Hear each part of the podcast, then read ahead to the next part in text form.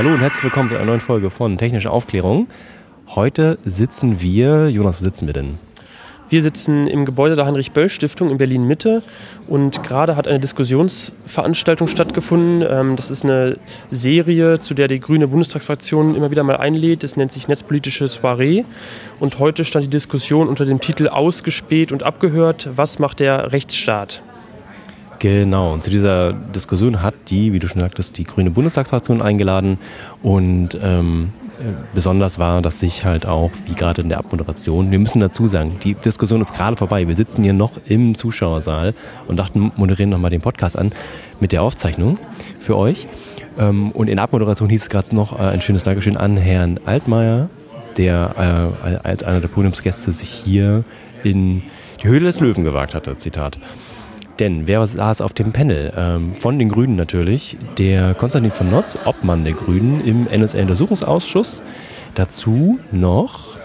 Genau, da war noch die Konstanze Kurz, Sprecherin vom Chaos Computer Club ähm, auf dem Podium. Wie du schon gesagt hast, Peter Altmaier, Kanzler, Kanzleramtschef. Und moderiert wurde die ganze Diskussion von Anna Sauerbrei vom Tagesspiegel. Genau, und ähm, ja, im Prinzip soll es nur um eine kurze Moderation gehen. Ähm, wir haben das Ganze, die Diskussion aufgenommen und wollen die gleich im Anhang äh, spielen für euch, also einspielen. Ähm, war interessant, war zum Teil auch ganz amüsant, was so äh, gesagt wurde. Ich fand es, ja, hier wurde auch viel gelacht und äh, auch gut kritische Nachfragen gestellt. Äh, ich fand es ich sehr, sehr gut. Wenn es auch ein bisschen lang ist, Leute, haltet durch, es lohnt sich. Genau. Ähm, und abschließend bleibt uns eigentlich nur noch eins zu sagen. Wir wollten, äh, uns interessiert, ob euch solche Folgen, die nicht direkt die Ausschusssitzung ähm, zum Thema haben, sondern so ein bisschen äh, Metathemen behandeln, jetzt zum Beispiel äh, diese Folge ähm, oder auch das Interview mit Ulf Burmeier, äh, uns interessiert, ob euch das gefällt. Ähm, interessiert euch das? Ist das für euch ein Mehrwert? Oder seid ihr eigentlich eh nur an den ähm, Folgen über die Ausschusssitzung interessiert? Ähm, da interessiert uns eure Meinung. Gerne ähm, einen Kommentar hinterlassen auf der Webseite technische-aufklärung.de oder auf Twitter. da freuen wir uns drüber. Genau, denn wie für jeden Podcaster ist überhaupt das Feedback der Hörer das Tollste. Ähm, wir geilen über den Downloadzahlen und freuen uns über jeden neuen Hörer, weil einfach wirklich auch das unser Feedback ist. Und wenn mal einer schreibt oder irgendwas tweetet und retweetet, das freut uns wirklich sehr. In diesem Sinne, äh, mehr Kontakt zu euch, das wünschen wir uns. Und ich sage ab dafür. Genau. Schönen Abend und ähm, man hört sich. Tschüss. Dann begrüße ich Sie alle ganz herzlich noch einmal zur fünften netzpolitischen Soiree der Bundestagsfraktion von Bündnis 90 Die Grünen. Und äh, der Titel, den Sie auch hier hinter mir sehen, ausgespäht und abgehört, was macht der Rechtsstaat? Wir wollen heute Abend versuchen, eine Art Halbzeitbilanz zu ziehen des NSA-Untersuchungsausschusses mit hochspannenden Gästen. Herr Peter Altmaier ist gerade eingetroffen. Ähm, begrüßen wird jetzt zunächst noch einmal und in das Thema einführen Frau Katrin Göring-Ecker, die Fraktionsvorsitzende. Und danach springen wir aufs Podium und legen los mit der Debatte. Und es wird sicherlich auch noch genügend Gelegenheit für Sie geben, Fragen zu stellen am Ende der Diskussion. Diskussion. Viel Spaß.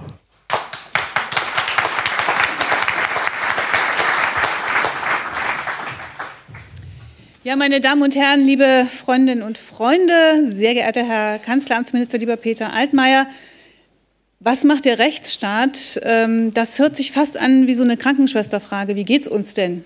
Und äh, vielleicht handelt es sich ja auch tatsächlich um einen Patienten, über den wir heute zu diskutieren haben. Die netzpolitische Soiree ist schon eine Institution geworden. Man kann schon sagen, ein herausragendes Format. Wir haben im letzten Jahr hier zusammengesessen und diskutiert mit sehr prominenten Teilnehmerinnen und Teilnehmern. Auch heute tun wir das. Ich freue mich sehr, dass Peter Altmaier hier ist, der Kanzleramtsminister, der äh, ehrlich gesagt sich diese Zeit wahrscheinlich wirklich herausschneiden musste sich nicht nur äh, bereit ist, der Diskussion zu stellen. Ich äh, kann mich an einen Tweet erinnern, äh, habe ich da wirklich zugesagt, so ähnlich hieß der. Ähm, ja, das war so. Äh, aber natürlich ist diese Woche von dem Flüchtlingsthema und den Verhandlungen darüber äh, sehr geprägt und äh, deswegen sicherlich im Kanzleramt auch ein hoher Takt. Also deswegen nochmal herzlich willkommen und schön, dass Sie da sind. Ich freue mich sehr, dass Konstanze Kurz da ist. Äh, die ist ja quasi Stammgast hier und äh, vielen, wahrscheinlich allen bekannt als Sprecherin des Chaos Computer Clubs. Ich freue mich, dass Anna Sauerbrei vom Tagesspiegel hier moderieren wird und aus unseren Reihen Konstantin von Notz, Hans-Christian Ströbel, eine ganze Reihe anderer Abgeordneter. In der Tat, die netzpolitische Soiree ist für uns ein fester Termin im Kalender. Wahrscheinlich haben Sie am Eingang schon die kleine Fotoinstallation wahrgenommen. Die Bilder zeigen unter anderem William Binney, der letztes Jahr hier mit uns diskutiert hat. Eine sehr nicht nur beeindruckende Debatte, sondern auch, wie ich fand, eine sehr offene. Sie sehen dort äh, auf diesen Fotos auch Edward Snowden, den wir äh, ja dank äh, der Politik von Herrn Altmaier äh, noch nicht hier begrüßen konnten. Aber wir werden sehen, wie das, äh, wie das noch werden wird. Äh, die Porträts wurden von Jacob Applebaum kreiert und wir danken ihm sehr herzlich, dass er sie für diese Ausstellung hier heute bereitgestellt hat. Erinnern Sie sich eigentlich noch, was Sie gemacht haben am 6. Juni 2013? Es gibt ja historische Ereignisse, das Jahr 89 oder der 11. September, da weiß man das. Und bei diesem wissen Sie es vielleicht nicht. Wenn Sie es nicht wissen, dann will ich Sie erinnern, es war der Tag der ersten Enthüllungen von Edward Snowden und Glenn Greenwald. Stichwort Prison. 6. Juni 2013. Die Dimensionen des folgenden Skandals waren noch nicht absehbar, aber heute wissen wir, sie, hatten, sie haben ungeheure Ausmaße der größte Überwachungs- und Ausspähskandal aller Zeiten. Erinnern Sie sich noch, was Sie am 20. März 2014 gemacht haben? Wahrscheinlich und verständlicherweise auch nicht. An diesem Tag wurde der erste parlamentarische Untersuchungsausschuss der PUA NSA eingesetzt. Auch wenn Ihnen an diesem Tag nichts konkret vor Augen sein wird, was Sie damals getan haben, die Erkenntnisse, die der Ausschuss bis heute zutage gefördert hat, sind, das kann man, finde ich, nicht anders sagen, von historischer Dimension. Jetzt haben wir quasi Halbzeit des Untersuchungsausschusses und dann sollten wir uns ohne Anspruch auf Vollständigkeit oder die Absicht, Sie und alle damit zu erschlagen, doch vor Augen führen, was seitdem unter anderem passiert ist. In der ersten Anhörung des Untersuchungsausschusses haben gleich drei Verfassungsrichter die Auslandsspionage des BND scharf kritisiert und als teilweise verfassungswidrig erachtet und betonen die staatliche Verpflichtung für eine Grundrechte wahrende und sichere Kommunikationsinfrastruktur zu sorgen.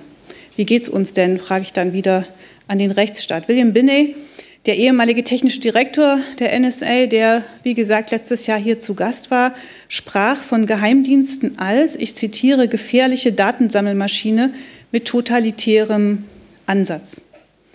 Eine Anhörung zur Arbeit des BND wurde abgebrochen, weil der Zeuge des BND sich mit Akten auf die Anhörung vorbereiten konnte, die dem Ausschuss selbst, seinen Mitgliedern, nicht zur Verfügung standen. Wir wissen inzwischen, der BND zapft auf Wunsch der NSA einen der größten Internetknotenpunkte, den in Frankfurt, an. Peter Schaar, der ehemalige Datenschutzbeauftragte, mahnte an, dass es, ich zitiere, gravierende Kontrolllücken aus unterschiedlichen Kompetenzen der Kontrollorgane, Zitat Ende, gebe. Der BND speichert jeden Tag 220 Millionen Telefondaten und der BND gab massenhaft Inhaltsdaten an die NSA weiter. Alles das wissen wir. NSA-Selektoren wurden bekannt, Selektoren, die auch gegen deutsche und europäische Interessen verstoßen, die bis heute nicht durch Beauftragte, durch die beauftragten Parlamentarier eingesehen werden können. Dagegen klagen wir beim Bundesverfassungsgericht. Frühe Geheimdienstprojekte wie Iconal, die den Boden bereiteten für weitere Zusammenarbeit deutscher Behörden mit den amerikanischen und dem britischen Nachrichtendienst, wurden überhaupt erst durch die Ausschussermittlungen und die Tätigkeit dort bekannt. Auch erhebliche Fantasie des BND, die ironisch wäre, wenn es nicht so tragisch wäre, wurden zutage gefördert. Die mittlerweile berühmte Weltraumtheorie des BND, wir reden nicht über Aliens übrigens, das muss man an diesem Tag vielleicht sagen. Abhören aus Bad Aibling findet im Ausland statt, da die Satelliten ja im Weltraum sind. Das fanden selbst die Juristen bei uns dann ausnehmend, sagen wir, kreativ. Ich finde, der Untersuchungsausschuss hat schon eine ganze Menge an Erkenntnissen zum illegalen System der weltweiten Massenüberwachung zutage gefördert über Funk, Satelliten und Glasfaser.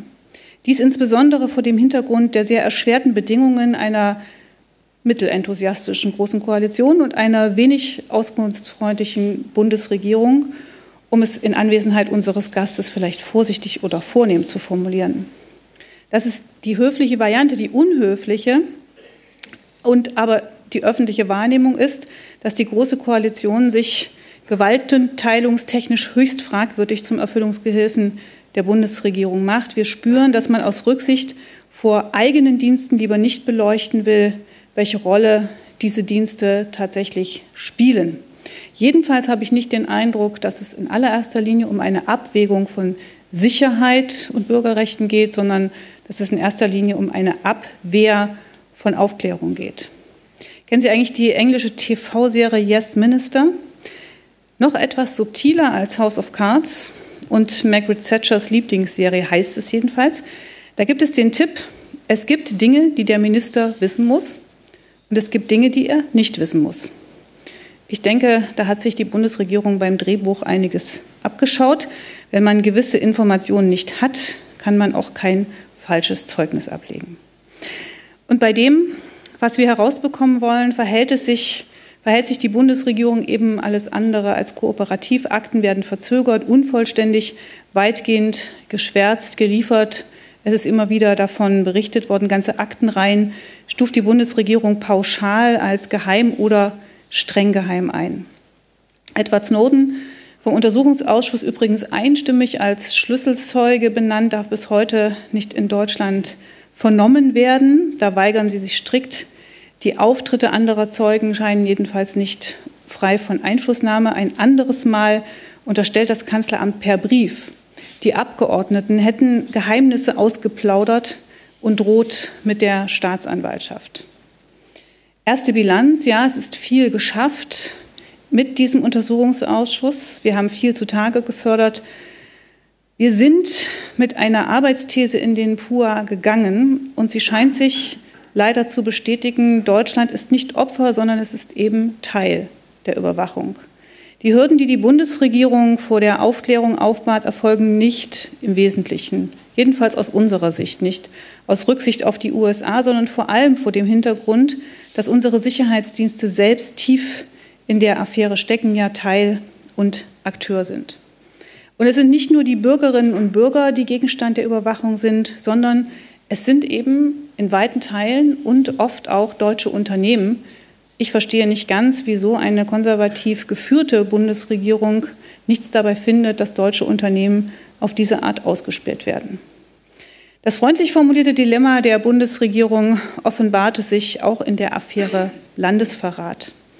Es gibt aktenkundige und teilweise offensichtliche Beweise für die Überwachung und dennoch haben deutsche Behörden bis heute keinen ernsthaften Versuch unternommen, den Skandal auch nur an einer Ecke juristisch aufzuarbeiten. Stattdessen müssen zwei Journalisten Ermittlungen wegen Landesverrats fürchten, weil sie ein Papier veröffentlicht haben, über das an anderer Stelle schon einmal berichtet worden war.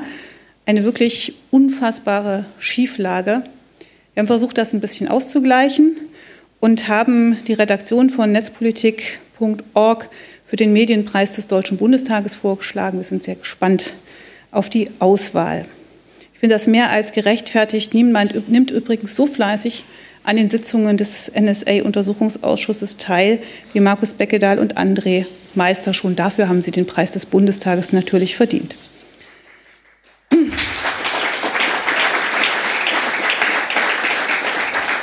Wir haben in den letzten Jahren immer wieder darauf verwiesen, dass die Massenüberwachung der gesamten Bevölkerung ein Irrweg ist.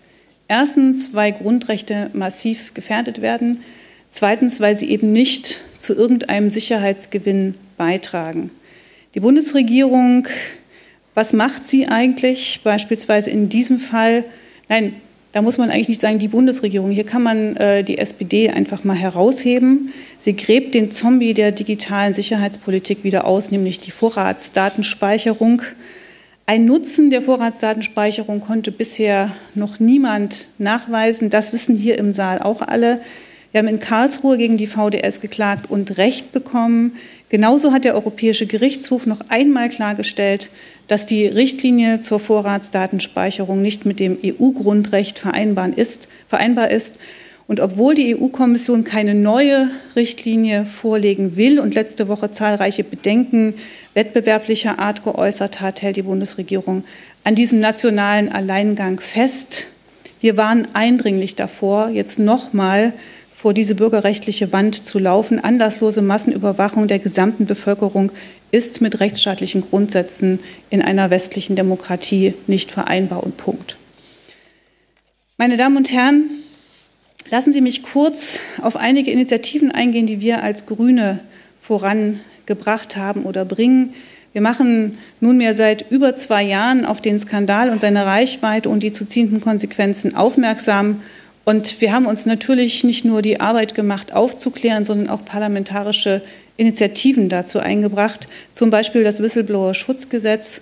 In unseren Initiativen machen wir sehr konkrete Vorschläge dazu, welche Konsequenzen es nun zu ziehen gilt, um den Grundrechtsschutz der Bürgerinnen und Bürger tatsächlich durchzusetzen. Letzte Woche haben wir gemeinsam mit der Fraktion der Linken wegen der Nichtvorlage von Beweismitteln gegen die Bundesregierung Organklage vor dem BVG erhoben.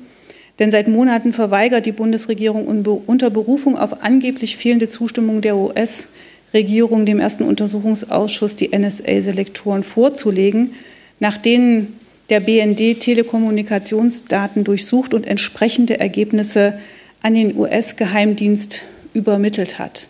Es ist schon sehr viel diskutiert worden über diesen Skandal.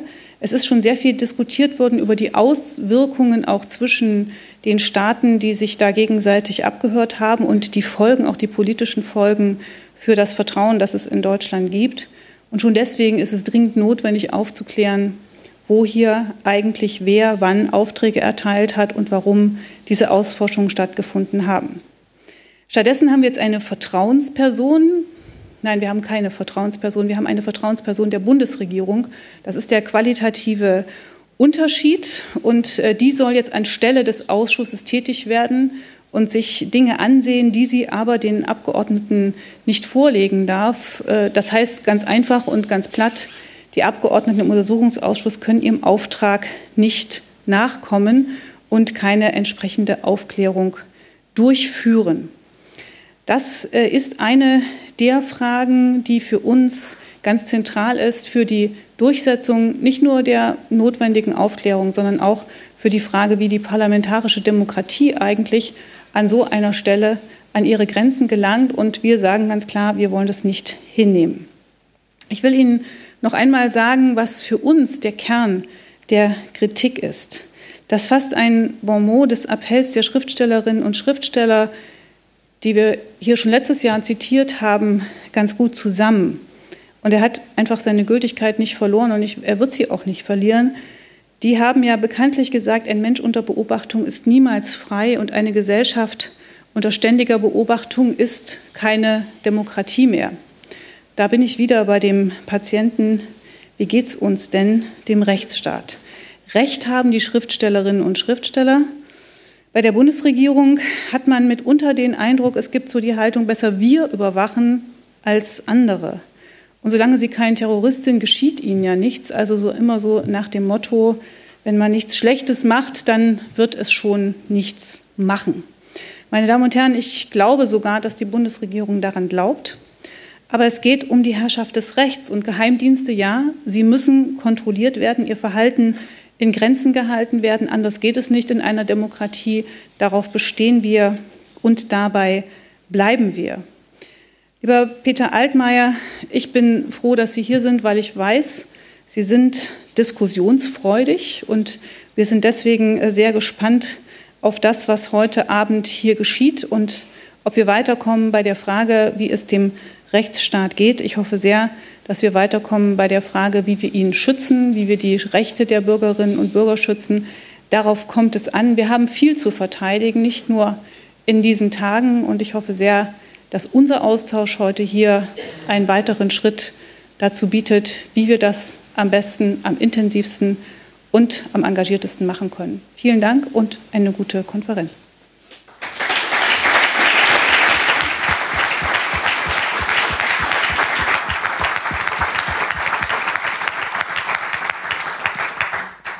Ja, ich hoffe auch, dass es diskussionsfreudig wird natürlich. Ähm, wir müssen die, äh, die hier oben sitzen, im Prinzip nicht vorstellen. Ich sage vielleicht noch mal ein, zwei Sätze zu den Personen, die jetzt hier sitzen. Ähm, Herr Peter Altmaier muss man wahrscheinlich wirklich nicht vorstellen. Ich sage vielleicht einfach noch mal, seit wann er im Amt ist, seit äh, Dezember 2013. Da ist er Herrn Pofalla ähm, nachgefolgt. Wir haben im Untersuchungsausschuss gelernt, dass es ja auch immer ganz wichtig ist zu schauen, wer wann genau ähm, welche Ämter inne hatte. Äh, daneben sitzt ähm, Herr Konstantin von Nutz, Bundestagsabgeordneter der Fraktion Bündnis 90 Die Grünen und das ist der Obmann im Untersuchungsausschuss. Er vertritt äh, die Grünen dort gemeinsam mit Herrn Ströbele, der auch hier vorne in der ersten Reihe sitzt. Um, und dann haben wir noch Frau Konstanze Kurz, die vom Chaos Computer Club, äh, glaube ich, eben bekannt ist als äh, eine der Sprecherinnen und äh, die auch seit einiger Zeit für netzpolitik.org arbeitet und von daher sich mit Transparenz in jeder Hinsicht gut auskennt. Ähm, mein Name ist Anna Sauerbrei, ich äh, arbeite für den Tagesspiegel und berichte über den Ausschuss und ich habe mir überlegt, wir machen vielleicht so drei Blöcke. Zunächst auch nochmal ein Resümee, was haben wir denn bisher erfahren über die Arbeit äh, der Geheimdienste. Dann wollen wir natürlich auch nochmal wissen, unter welchen Bedingungen arbeitet denn der Ausschuss und was tut die Bundesregierung dafür, dass es alles gut funktioniert. Und schließlich die wichtige Frage, die Frau Göring-Eckardt schon aufgeworfen hat, welche Konsequenzen können wir jetzt nach der Halbzeit schon daraus ziehen? Gibt es rechtliche Änderungen, die ähm, vorgenommen werden sollten, ähm, wenn man das denn nach äh, der Zeit jetzt schon sagen kann? Überwacht und ausgespäht, äh, Herr Altmaier, wir haben im Ausschuss auch gelernt, dass manchmal, wenn Kanzleramtsmitarbeiter etwas besonders Vertrauliches besprechen wollen, sie einen Spaziergang machen. Wie halten Sie das, ähm, wenn Sie wirklich möchten, dass es nicht ans Licht kommt, was Sie sagen. Ja, also erstmal vielen Dank für die Einladung. Ähm, ich glaube, wenn ich einen Spaziergang machen würde, wäre das nicht ganz so unauffällig als für manchem anderen Mitarbeiter, weil der Schattenwurf äh, beachtlich ist und deshalb äh, und deshalb versuche ich, versuche ich, äh, vertrauliche Gespräche dort zu führen, wo sie hingehören, mit einer geschützten Telefonleitung, äh, wenn es notwendig ist, innerhalb der Bundesregierung zum Beispiel. Äh, oder aber, ich habe auch schon vertrauliche Gespräche mit Karin Göring-Eckardt geführt, als die Selektorenliste bekannt wurde, mit Herrn Gysi, mit Herrn Oppermann und mit Herrn Kauder. Ähm, das alles, das alles kann man organisieren. Es ist übrigens weniger dramatisch, als Sie glauben. Ich bin übrigens ein großer Anhänger von Transparenz. Einer meiner Mitarbeiter, äh, Herr Dr. Angelo, hat äh, Ende der 90er Jahre über das Informationsfreiheitsgesetz promoviert, das dann nachher entstanden ist. Und trotzdem, Sie können so viel Transparenz und so viel Informationsfreiheit äh, machen wie irgend möglich, aber es wird in einem demokratischen Rechtsstaat immer auch Dinge geben, die sich für eine öffentliche Erörterung nicht eignen. Äh, und das betrifft nun mal überdurchschnittlich häufig die Arbeit der Nachrichtendienste das ist in allen demokratischen Ländern so. Äh, und deshalb äh, gibt es auch bestimmte Vorschriften, die die ähm, Geheimhaltung oder die Vertraulichkeit dieser äh, Elemente äh, gewährleisten. Das bedeutet nicht, dass der Bundestag keinen Einblick bekommt. Herr Ströbele bekommt im PKGR seit vielen Jahren äh, in jeder zweiten Sitzungswoche umfangreiche Einblicke äh, in eingestufte Sachverhalte. Der Untersuchungsausschuss bekommt sie. Aber es bedeutet halt eben, dass man nicht über alles dann auch mit äh, Livestream äh, und im Internet äh, sofort diskutieren kann. Ich habe mich auch weniger gefragt, äh, wie Sie sich sozusagen vor dem Bundestag äh, oder den Zugriffen der Öffentlichkeit schützen, sondern ob Sie persönlich Bedenken haben, dass äh, die NSA oder ein anderer ausländischer Nachrichtendienst Ihre Gespräche mithört. Wir haben ja ähm, in der Süddeutschen Zeitung lange Listen mit Telefonnummern gesehen, ähm, aus dem Finanzministerium, aus dem Wirtschaftsministerium. Ähm, Ihre war, glaube ich, jetzt also, nicht dabei. Damit aber, das, ähm, damit das, damit, doch, es war also meine, also ich lege da schon großen Wert drauf, ja. Äh, da war, da war auch die Nummer des Chefs BK dabei, äh, seine Büro, seine Festnetznummer, äh, die war dabei. Ähm, ich sage Ihnen eines: äh, Ich bin sehr gutmütig, aber nicht naiv. Wir leben hier in Berlin in einer Stadt, äh, die frei zugänglich ist, wo es Diplomaten und Botschaften aus über 100 Ländern gibt und ähm, Deutschland ist ein Land, wo es auch interessant ist zu erfahren, wie die Regierungen denken. Und deshalb glaube ich, dass äh, sich sehr viele ausländische Nachrichtendienste für das interessieren, was die Bundesregierung äh, tut und was sie plant und was sie denkt. Äh, und längst nicht nur die NSA, wenn das stimmt, was die Süddeutsche veröffentlicht hat, sondern wahrscheinlich eine ganze Reihe von Diensten mehr. Ich habe im Spiegel allerdings mal gesagt, sollten unsere amerikanischen Freunde, und ich bezeichne sie wirklich als Freunde, äh, sollten die der Auffassung sein, äh, dass es sich lohnen würde, mich abzuhören, dann würde ich Ihnen den Rat geben, mich einfach anzurufen. Über das meiste kann ich auch am Telefon dann mit dem Kollegen aus Washington oder mit dem Botschafter sehr gerne persönlich und offen sprechen. Herr von Nutz, ähm, benutzen Sie noch Ihr Handy, wenn Sie was Vertrauliches besprechen wollen? Naja, es ist ja tatsächlich so, dass wir inzwischen ähm, von persönlichen paranoiden Anfällen abgesehen hochoffiziell äh, in unserem Ausschuss, sobald es ähm, in geheime Sitzung geht, alle elektronischen Geräte aus dem Raum verbannen. Neulich äh, ist es mal vorgekommen, dass eine unbedachte Mitarbeiterin fröhlich mit dem Handy an so in die Tür reinlief und er wurde sofort unterbrochen und gesagt, stopp, stopp. Ja, also, ähm, und das sind die internen Vorschriften des Bundestages. Ähm, das ist schon ein Problem. Und ähm, man erlebt das mit Journalistinnen und Journalisten. Wenn es darum geht, vertraulich miteinander zu sprechen, müssen die elektronischen Geräte aus dem Raum verbannt werden.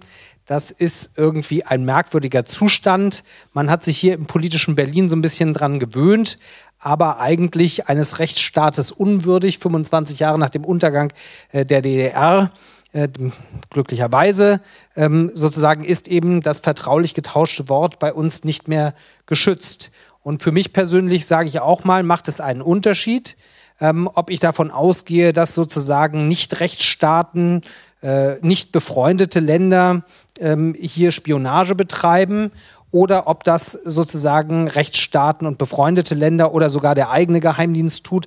Das macht für mich einen qualitativen Unterschied, weil ich eben äh, durchaus äh, stolz bin auf die Rechtsstaatlichkeit, die Deutschland im Jahr 2015 hat. Und insofern ist das, was wir im Augenblick aufdecken und die Probleme, die wir sehen, ein schwerer Verlust. Ja, das, äh, wenn ich das sagen darf, äh, ich mache den Unterschied ja genauso. Und deshalb hat auch die Bundeskanzlerin gesagt, abhören unter Freunden geht gar nicht. Wir glauben, dass es sinnvollere Tätigkeiten gibt. Ähm, wir können allerdings unseren Freunden nicht unsere Kultur im Umgang äh, mit nachrichtendienstlichen Mitteln aufzwingen. Der amerikanische, ja, der amerikanische Präsident, der amerikanische Präsident hat ganz offen in einer Ansprache vor etwa anderthalb Jahren erklärt, dass die Kommunikation befreundeter Staats- und Regierungschefs in Zukunft nicht mehr abgehört wird und hat hinzugefügt, im Übrigen haben wir nicht vor, uns dafür zu entschuldigen, dass wir besser sind als andere. Daraus kann man sehr weitgehende Schlussfolgerungen ziehen. Und ich habe dann darauf reagiert, indem ich äh, sowohl gegenüber meinen amerikanischen Gesprächspartnern äh, wie auch in öffentlichen Äußerungen ganz klar gesagt habe, hier bei uns in Deutschland gilt deutsches Recht und wer erwischt wird, der muss mit den Konsequenzen rechnen. Und einer, der möglicherweise für die, ähm, für die NSA und FBI in Deutschland spioniert hat, der muss sich demnächst vor Gericht verantworten, weil er erwischt worden ist. Äh, und weil er erwischt worden ist, ist auch jemand, äh, der auf sehr hoher Ebene für die Amerikaner hier in Berlin tätig war, gebeten worden, das Land zu verlassen. Das ändert nichts an der deutsch-amerikanischen Freundschaft. Das ändert nichts an der Notwendigkeit einer Kooperation unter Nachrichtendiensten. Aber das ist eine selbstverständliche Achtung vor dem eigenen Recht und die Durchsetzung des eigenen Rechts, dass wir jeden ausländischen Nachrichtendienst, egal ob Freund oder Feind, wenn wir ihn erwischen, dann auch zur Verantwortung ziehen und das deutsche Recht durchsetzen. Das einzige Problem, wenn ich das ganz kurz äh, anmerken will, ohne das jetzt dialogartig zu machen, aber das einzige Problem ist, bis zu dem Ausspruch, Ausspähen unter Freunden geht ja gar nicht, ähm, war auch der BND nicht so richtig äh, auf diesem, in diesem Fahrwasser unterwegs, äh, sondern man hat dann eben auch, wie wir aus dem Ausschuss jetzt uns mühsam äh, erarbeitet haben, äh, nicht, man hat Frau Merkel im Fernsehen gesehen und hat gesagt, was, Ausspielen unter Freunden geht ja gar nicht.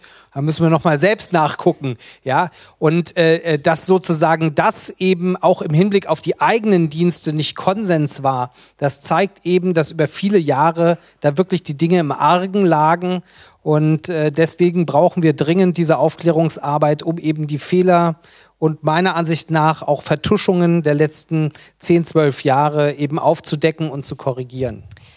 Ich finde die Frage total spannend, ob äh, jetzt die Tätigkeiten ausländischer Nachrichtendienste in Deutschland eine Kulturfrage sind oder dann, wie Sie ja dann hinterher noch nachgeschoben haben, nicht doch eher eine strafrechtliche Frage. Kommen wir auf jeden Fall noch zu. Aber bevor wir das Pferd sozusagen von hinten aufzäumen, würde ich gerne nochmal zu den bisherigen Ergebnissen kommen, weil wir jetzt ähm, dann schon sozusagen einen Teil der Ergebnisse vorwegnehmen. Ähm, der Ausschuss ist ja mit konkreten Arbeitsthesen in äh, die Arbeit gegangen. Vielleicht gehen wir die einfach nochmal durch und überlegen, ähm, was da bislang bei rumgekommen ist. Frau Kurz, Sie ähm, verfolgen den ja auch äh, sehr genau. Eine, und ich glaube, das Thema, was die meisten Leute in diesem äh, bewegten Sommer 2013 äh, umgetrieben hat, war der Vorwurf der anlasslosen Massenüberwachung der auch deutschen Bevölkerung. Was meinen Sie, was ist, hat sich diese These bestätigt? Na, es gibt ja kein, kein Dementi äh, für die Veröffentlichungen, die ab äh, Sommer in Bezug auf Prism, aber auch ähm, in Bezug auf die Überwachung der Unterseekabel und insbesondere auch über das Durchrastern der Metadaten ähm, als, als Programme geführt werden. Die werden auch weitergeführt. Äh, es gibt ja mittlerweile aber äh, in einem anderen Rechtsstaat, nämlich in Großbritannien, einige Entscheidungen in Bezug auf äh, diese Programme. Die sind ja zumindest teilweise für rechtswidrig erklärt worden. Teilweise konnte die britische Regierung durch nachgereichte Verordnungen vor dem innerbritischen Gericht ja ein paar, ich würde mal sagen, so ein paar Flicken da so raufkleben. Aber für mich ist es natürlich auch keine kulturelle Frage. Ähm, denn äh, wir sehen ja natürlich sehr deutlich, dass gerade in Fragen des Abhörens äh, des, des Merkel-Telefons, aber insbesondere auch in, in Bezug auf die Massenüberwachung die rechtlichen Folgen in Deutschland gleich null sind. Selbst die Vorermittlungen, die beim zurückgetretenen Generalbundesanwalt gab, sind ja mittlerweile eingestellt. Er gab ja dieses famose Interview, in dem er übrigens auch, das ist ja so ein äh, so eine Art äh, Phrase unter Mächtigen geworden, dass sie sich halt damit abfinden, dass ihre Telefone abgehört werden. Auch Herr Range hat ja genau dieses Statement gebracht, dass er natürlich vertrauliche Dinge nicht mehr am Telefon bespricht. Die rechtlichen Folgen sind null. Dennoch werden wir eine rechtliche Aufarbeitung bekommen, zweifelsohne. Ähm, zum einen weil wir eine europäische Menschenrechtskonvention haben, die zwar die NSA nicht bindet, aber immerhin die britischen, den britischen Geheimdienst, GCHQ, werden wir auf jeden Fall bekommen. Der Europäische Menschenrechtsgerichtshof hat das Verfahren sogar priorisiert. Und dadurch, dass die Entscheidungen in Großbritannien bereits gefallen sind, die Urteile dazu existieren schon, kann es da jetzt weitergehen. Und zum anderen äh, werden wir sicherlich in mehreren Fragen ja auch noch äh, in, in, Deutschland damit ähm, gerichtlich befasst sein. Davon ist ja, davon ist ja auszugehen. Nicht nur die Verfassungsbeschwerde jetzt, sondern auch frühere. Und im Übrigen darf ich daran erinnern, auch äh, ähm, der Frankfurter Internetknoten, da wird es ja auch eine Rechtsstreitigkeit geben. Also da werden schon noch rechtliche Klärungen kommen. Ich finde nur, also wenn man vergleicht, wie wir vor einem Jahr saßen hier, ähm, wo William Binney unmittelbar aus dem Ausschuss kam, äh, so hat sich letztlich, ähm, egal ob jetzt sozusagen Herr Altmaier oder Herr Pofalla im Kanzleramt saß, äh, nicht viel getan in Bezug auf den Umgang mit dem Geheimdiensten. Ja. Nach wie vor sehe ich eine sehr große Ignoranz äh, der Bundesregierung und des Bundeskanzleramts bezüglich der früheren Entscheidung zum BND-Untersuchungsausschuss, ähm, die im Karlsruher Urteil sehr klar steht, in Bezug auf die Pflichten, die das Kanzleramt hat gegenüber dem Parlament und den Akten. Vieles finde ich faszinierend, äh, weil man diese Geheimdienste als wie so eine Art Krankheit hinnimmt, hat man halt. Und mich stört natürlich auch, äh, das ist vielleicht noch ein letzter Punkt, den ich machen will, äh, dass es keine politische Konsequenzen mehr gab. Schindler als BND-Chef sitzt fest im Sattel, obwohl er die Rechtswidrigkeit bei den Selektoren einräumen musste. Auch Herr Maaßen sitzt fest im Sattel, der wird ja vom Ausschuss noch sprechen. Es gibt keine Verantwortlichkeiten mehr. Aus früheren politischen Skandalen, auch Geheimdienstskandalen, war mir so dieser, dieser Ablauf bekannt. Ja, man redet darüber, man macht sich über die Konsequenzen Gedanken und dann muss der, der die Verantwortung trägt, den Hut nehmen. So ist nicht mehr so. Na gut, okay, Herr Pofalla, der ist jetzt bei der Bahn, aber ansonsten, also die, diese typische, wie politische Skandale ablaufen, ist bei den Geheimdiensten offenbar außer Kraft gesetzt. Da, da sind wir schon wieder bei den politischen Folgen, die in Teilen ausgeblieben sind. Aber ich würde tatsächlich gerne nochmal auf die Ergebnisse auch zurückkommen. Also der Vorwurf war ja anlasslos und massenhaft. Und ich sage einfach mal, meine These ist, beides hat sich zumindest was die deutschen Geheimdienste angeht, nicht unbedingt bewahrheitet. Wie sehen Sie das, Herr von Nutz? Ja, das sehe ich anders. Man muss dazu verstehen, was es bedeutet, dass auch der BND auf den metadatenzentrierten Erfassungsansatz äh, geschwenkt ist und ohne jetzt äh, hier alle sozusagen mit dem Krypto-Talk, den man entwickelt, wenn man zwei Jahre in diesem Untersuchungsausschuss ist und äh, äh tausende von Seiten äh, über diese technischen Dinge, die mir vorher auch fremd waren, äh, liest. es geht eben darum, dass man praktisch komplett Verkehre komplett und komplementär, das heißt eben an verschiedenen Stellen erfasst und die dann rastert. Das ist das, was passiert. Ähm, und äh, wir nähern uns der Wahrheit immer weiter an. Ähm, und äh, sozusagen zu den Grundthesen mal gesagt. Die Grundthese war ja im Sommer 2013 hat die Bundesregierung gesagt, damals schwarz-gelb, erstmal, was der Snowden erzählt, das ist alles merkwürdig und wahrscheinlich stimmt es nicht. Und wenn es nicht stimmt, dann haben wir davon nichts gewusst, ja? Und das ist ja total empörend, was die Amerikaner machen. So, das war die Grundthese. Und jetzt, nach zwei Jahren, kann man sagen, also beides stimmt auf jeden Fall nicht. Man hat genau gewusst, was die Amerikaner können. Man war neidisch und begehrlich, ja, und wollte das auch. Und deswegen hat man Kooperationen gemacht und hat das gemeinsam äh, äh, durchgezogen. So, und jetzt sind wir in der Demokratie, es gibt Untersuchungsausschüsse und Gott sei Dank können wir uns korrigieren, damit wir eben nicht äh, in einem totalitären System auf einmal aufwachen. Ja, Freedom dies by inches, also immer Stück für Stück. Und dieser neue Überwachungsrasteransatz ist eine äh, äh, ähm, äh, Totalüberwachung, äh, wie sie im Buche steht und rechtlich hochproblematisch. Und der Selbstkorrektivansatz, der funktioniert aber nicht in Zeiten einer großen Koalition, weil sowohl SPD als auch Union, und das ist ja die interessante Geschichte an der Landesverratsstory, sozusagen in dem ein Jahr nach den Veröffentlichungen von Edward Snowden stellt man 70 Leute beim Bundesamt für Verfassungsschutz an, um Big Data Auswertungen zu machen. Also ist sozusagen, man sattelt drauf und nimmt die Maske ab und sagt, was wir bisher unter der Decke gehalten haben, jetzt fahren wir es mal richtig. Und das ist im Grunde das, was mich hochgradig irritiert. Ich habe ein gewisses Verständnis dafür, dass sozusagen in nicht maximal transparenten Strukturen auch Dinge falsch laufen. Aber ich würde mir wünschen, dass es eben zumindest parlamentarisch, aber eigentlich auch mit der Exekutive einen Konsens gibt, wenn es offensichtlich wird, dass die Geheimdienste da von der Kette gegangen sind und Dinge gemacht haben, die rechtlich nicht in Ordnung sind, dass man das korrigiert und nicht, dass man ihnen 70 neue Stellen gibt und sagt sozusagen Big Data Auswertung Auswertung, ja bitte, ja, das ist eine Fehlentwicklung und äh, ich bedauere sehr, dass bisher die Diskussion so läuft. Herr Altmaier, der BND hat ja gegen geltendes Recht verstoßen, äh, wie Herr Van Nutz es jetzt gesagt also mir hat. hat. Noch, äh, es ist nicht meine Aufgabe, das zu entscheiden. Wir haben dafür einen Untersuchungsausschuss, wir haben dafür Gerichte. Äh, mir hat noch niemand von den Grünen gesagt, gegen welchen Paragraphen des Strafgesetzbuches verstoßen worden ist. Es hat auch noch kein Grüner eine Strafanzeige gestellt äh, gegen den BND oder gegen das Kanzleramt, äh, weil sie der Auffassung waren, dass gegen irgendeinen Tatbestand verstoßen worden ist. Trotzdem kann es ja sein, dass im Laufe dieses Untersuchungsausschusses man zu bestimmten Schlussfolgerungen kommt. Und ich will eines hier auch gerne zugeben. Dieser Untersuchungsausschuss, ich bin 21 Jahre Mitglied des Parlaments, dieser Untersuchungsausschuss gehört für mich zu den interessanteren, die es gegeben hat. Ja, ja, ich, ich, ich, hab, ich bin ja hier bei einer bei der Heinrich Böll Stiftung und wo auch grüne Themen aufgehoben sind äh, und das sage ich als ehemaliges Mitglied der Schwarz-Grünen Pizza Connection. Meine grünen Freunde hatten in der letzten Wahlperiode einen Untersuchungsausschuss zum Thema Gorleben gemacht.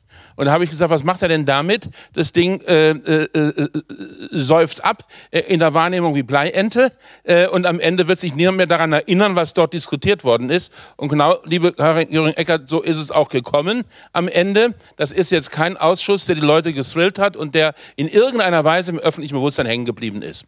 So, dieser Ausschuss ist einer der interessanteren. Das hängt aber auch damit zusammen, dass äh, wir uns im Kanzleramt äh, als der Ausschuss anfing zu arbeiten, und da war ich bereits im Dienst und äh, deshalb kann ich das beurteilen, dass wir uns entschieden haben, äh, gegenüber dem Ausschuss, soweit es geht, auch offen zu sein und sie haben sich beklagt, welche Dokumente sie nicht bekommen haben. Sie haben eine Klage äh, eingereicht, äh, eine Klage eingereicht äh, in Karlsruhe, weil sie gerne noch mehr hätten. Äh, das alles kann ich aus ihrer Sicht verstehen, aber sie haben auch sehr vieles bekommen und es stand ja auch vieles äh, dann hinterher in irgendeiner Form in den Zeitungen, wobei ich damit nicht sage, nicht sage, äh, wer es dorthin gebracht hat. Und das, liebe Karin Göring-Eckert, ja, ich, ich, ich, ich bitte um eines, nicht um Verständnis, nicht um Zustimmung, aber dass wir exakt sind. Und wenn Karin Göring-Eckert sagt, ich hätte dem Ausschuss unterstellt, dass er die, äh, die Quelle der Lex ist, wenn Dinge nach außen kamen. Ich habe damals einen Brief geschrieben und da habe ich gesagt, ich stelle fest, dass zum wiederholten Male Informationen auf dem Weg von den Behörden der Bundesregierung, Nachrichtendienste, Kanzleramt zum Ausschuss und zum PKGR am Ende das Licht der Welt erblickt haben. Und da ich nicht entscheiden kann, ob die Quelle, ob die Quelle dieser, äh, äh, äh, dieser, dieser Veröffentlichungen im Bereich der Regierung oder im Bereich des Parlaments liegt, muss man darüber nachdenken, ob man eventuell eine Anzeige gegen Unbekannt macht. So, das, und dann gab es sofort, Altmaier droht dem Parlament mit Strafanzeige. Im Brief selber steht drin, dass ich mir nicht zutraue zu entscheiden, wo die Quelle dafür liegt, weil ich niemanden verdächtigen möchte und schon gar niemanden zu Unrecht. Der zweite Punkt ist, ähm, ich weiß nicht, äh, liebe Frau Kurze, wo Herr Schindler erklärt haben soll, dass das Verhalten des BND rechtswidrig war. Ich habe so eine Erklärung nicht gesehen. Und wenn Sie mir die zeigen können, dann wäre ich sehr daran interessiert.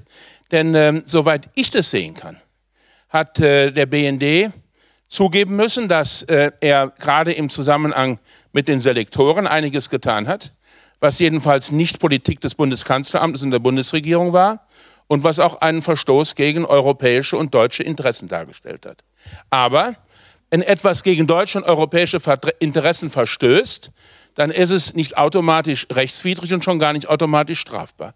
Und auch da bitte ich einfach um eine gewisse Präzision, denn wenn man am Ende immer den Teufel an die Wand malt, und dann werden die Leute irgendwann auch nicht mehr aufmerksam sein, sondern schaut euch doch das an, was ihr wirklich kritisieren wollt und wo ihr glaubt, wo wir Fehler gemacht haben. Da gibt es genügend Sachen und äh, wenn ihr nicht drauf kommt von selber, ich mache mal gerne mal äh, unter Ausschaltung der Handys auch mal ein Vier-Augen-Gespräch, dann kann ich noch ein paar Tipps liefern. So, die... Ähm, nicht für Rechtsverstöße, nicht für Rechtsverstöße, aber ich glaube schon, ich glaube schon, dass einiges auch zutage gekommen ist, äh, was äh, ganz sicherlich äh, geändert werden musste und soweit es nicht geändert worden ist, schon auch noch geändert werden wird. Der letzte Punkt.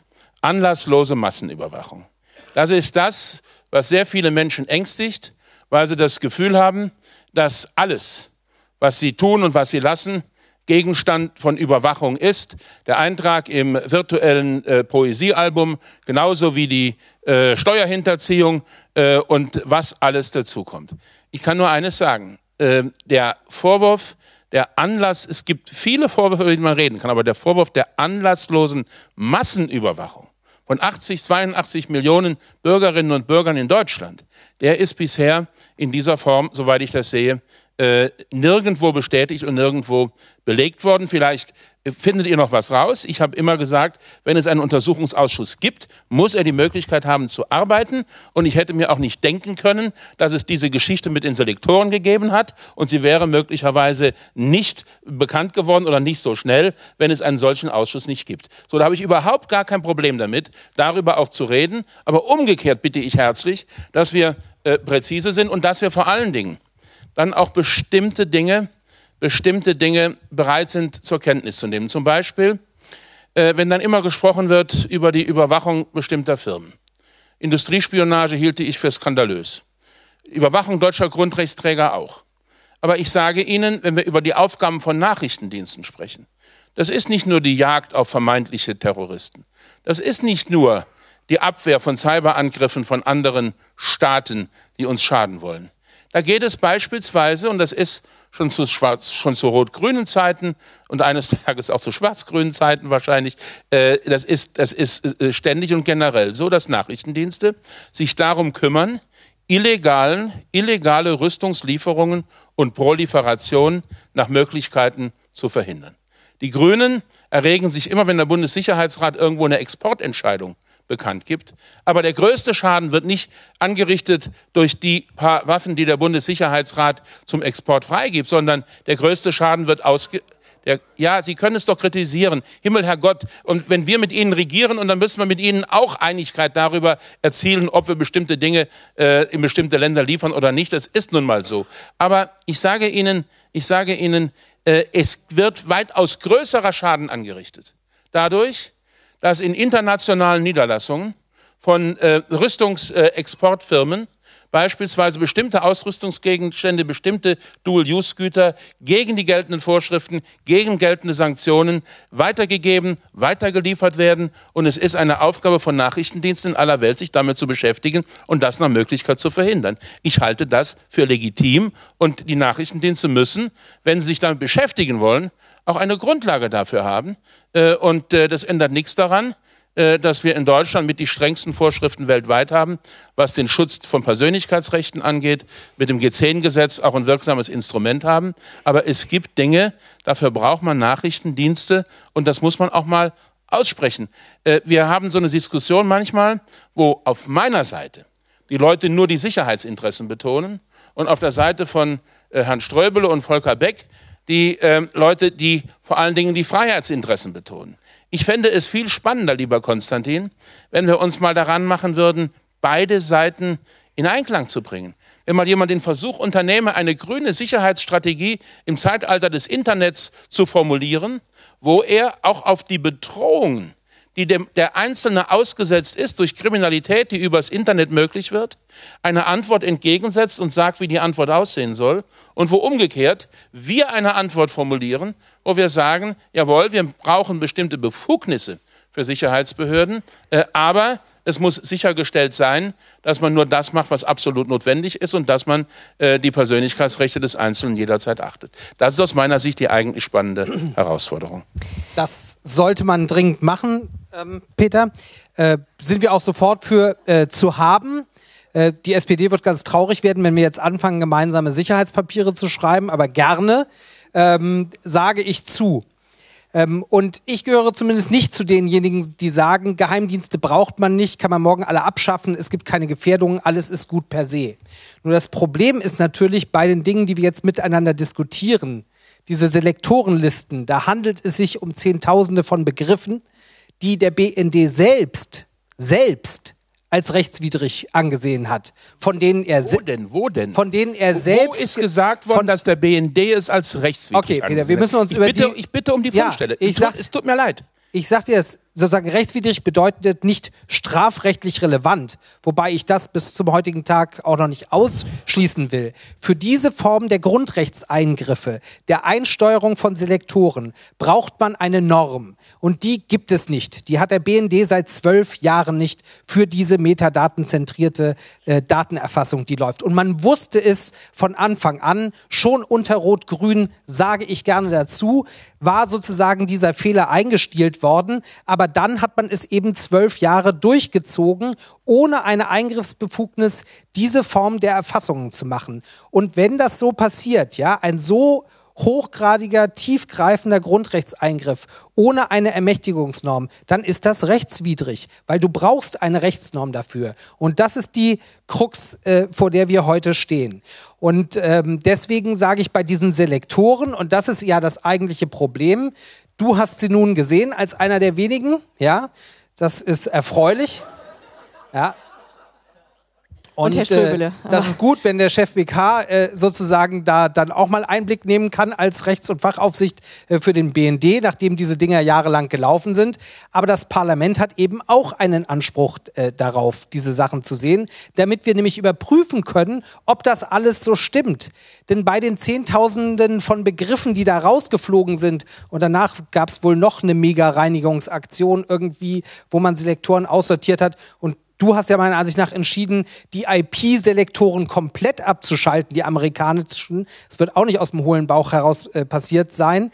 Ähm, da äh, äh, wird ja wohl das Problem gewesen sein, dass man überhaupt nicht wusste, was man ein einsteuert und was man mit den Dingen macht. Und wenn man eben da unterwegs ist, dann geht es eben nicht um Proliferation und dass Kraus Maffei illegal irgendwie äh, Leopard 2 Panzer nach Saudi-Arabien liefert, sondern geht es um Dinge, die offenkundig gegen deutsche Interessen verstoßen. Und das lief jahrelang. Und das Parlament hat einen Anspruch, diese Beweismittel zu sehen.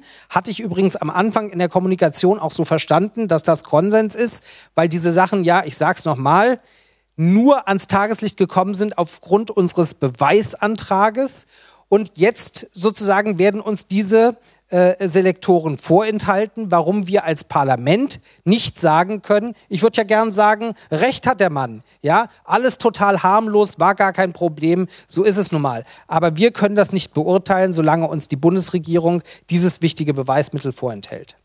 Ja, ich würde jetzt, bevor das in, äh, tatsächlich also. zum Zwiegespräch wird, würde ich gerne Frau Kurz ja, nochmal dazwischen schalten, weil die Ausgangsfrage, und ich sehe Sie äh, hier schon sehr unruhig werden auf Ihrem Stuhl, war ja, ähm, was ähm, äh, welche Belege haben wir dafür, dass äh, unsere Geheimdienste oder auch ausländische Geheimdienste ähm, rechtswidrig gehandelt haben? Vielleicht können Sie da einfach noch mal was zu ich sagen. Ich möchte mich eigentlich gerade nicht auf diese Popanz-Diskussion einlassen. Zumal Sie gerne bei uns im Blog bei Netzpolitik.org im protokollierten NSA-Ausschuss nachlesen können, dass sehr wohl äh, der Abteilungsleiter, der Zuständige, insoweit er was sagen konnte, das ist ja immer so ein Bälle hin und her schieben dort, äh, eingeräumt hat, dass es hier möglicherweise äh, rechtswidrig sei, äh, sozusagen mit dem, mit dem Betonen, dass es nicht ganz klar ist. Aber äh, ich finde die, die Diskussion, diese kleinteilige, auch nicht sinnvoll, äh, sondern wir stehen vor einem größeren Problem, die sich, äh, die sich mit diesen Geheimdiensten verbinden und auch mit der Frage der anlasslosen Massenüberwachung, vor der wir uns nicht wegducken können. Wir haben auch in der Zeit, wo der NSA-Ausschuss tagt, weiterhin in internationalen Zeitungen mit verschiedenen Detailgraden Informationen erfahren, nicht nur über die Überwachung, die zum allergrößten Teil undementiert ist. Im Gegenteil, es wird sich mittlerweile damit gebrüstet, wie gut diese Operationen funktionieren. Auch die damals ähm, von William Binney ja bestätigte Zahl von den 50 Milliarden, die da in Amiland jedes Jahr verbraten werden für diesen Komplex, wird, wird ja nicht mehr dementiert. Und wir haben die Seite der IT-Security, die bisher im Ausschuss wenig zum Tragen kam die aber durch die Veröffentlichung gestern, nämlich die Wunschliste, die der BND trotz dieses Ausschusses und der Frage, inwieweit möglicherweise hier Rechtswidrigkeiten vorgekommen sind und inwieweit die Gesetzeslage angepasst werden muss, schon mal aufgeschrieben hat. Nämlich die Frage, inwieweit diese Geheimdienste nachhaltig unser aller Sicherheit unterminieren durch die Tatsache, dass sie neben der Überwachung auch noch den Markt der Sicherheitslücken im Wesentlichen finanzieren. Der, der weltweite internationale Markt ist im Wesentlichen durch westliche, nicht nur, aber durch, im Wesentlichen durch westliche Geheimdienste bezahlt.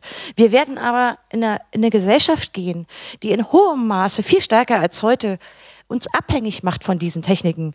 Und ich meine, gerade der Bundestag hat ja wohl das in aller Deutlichkeit bewiesen, dass er über seine eigene IT-Sicherheit keine Hoheit mehr hat. Ja, also zu sagen, insofern, da, da müssen wir doch ein paar Zusammenhänge herstellen. Da fange ich an, mich über diese, die, die, diese kleinteiligen Selektoren zu streiten, sondern wir müssen, glaube ich, grundsätzliche Entscheidungen treffen, ob wir weiterhin mit der, gerade auch von Ihnen, Herr Ströbe, seit vielen Jahren immer wieder betonten Nichtkontrolle dieser Geheimdienste und auch den Aufgaben, denen wir ihnen geben, ob wir so weiterleben wollen, ob wir, wollen wir diese komische äh, Nadelheuhaufen-Ideologie der Amerikaner auch fahren?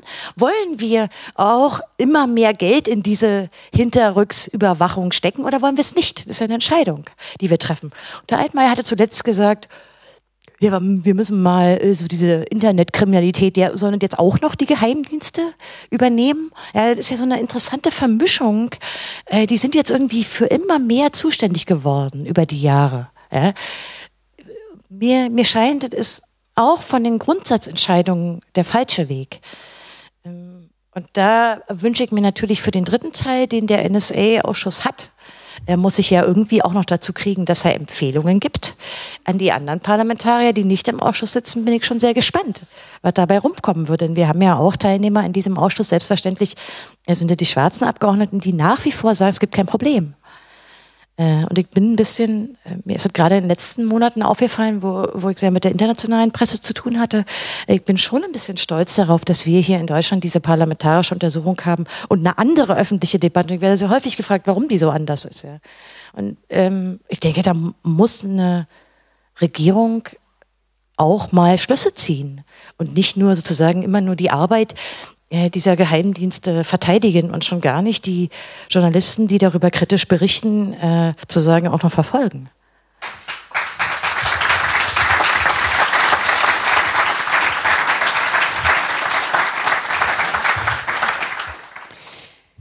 Klar, es müssen auf jeden Fall konkrete Schüsse gezogen werden. Das ist ja auch genau die Aufgabe des Untersuchungsausschusses, solche Empfehlungen zu formulieren.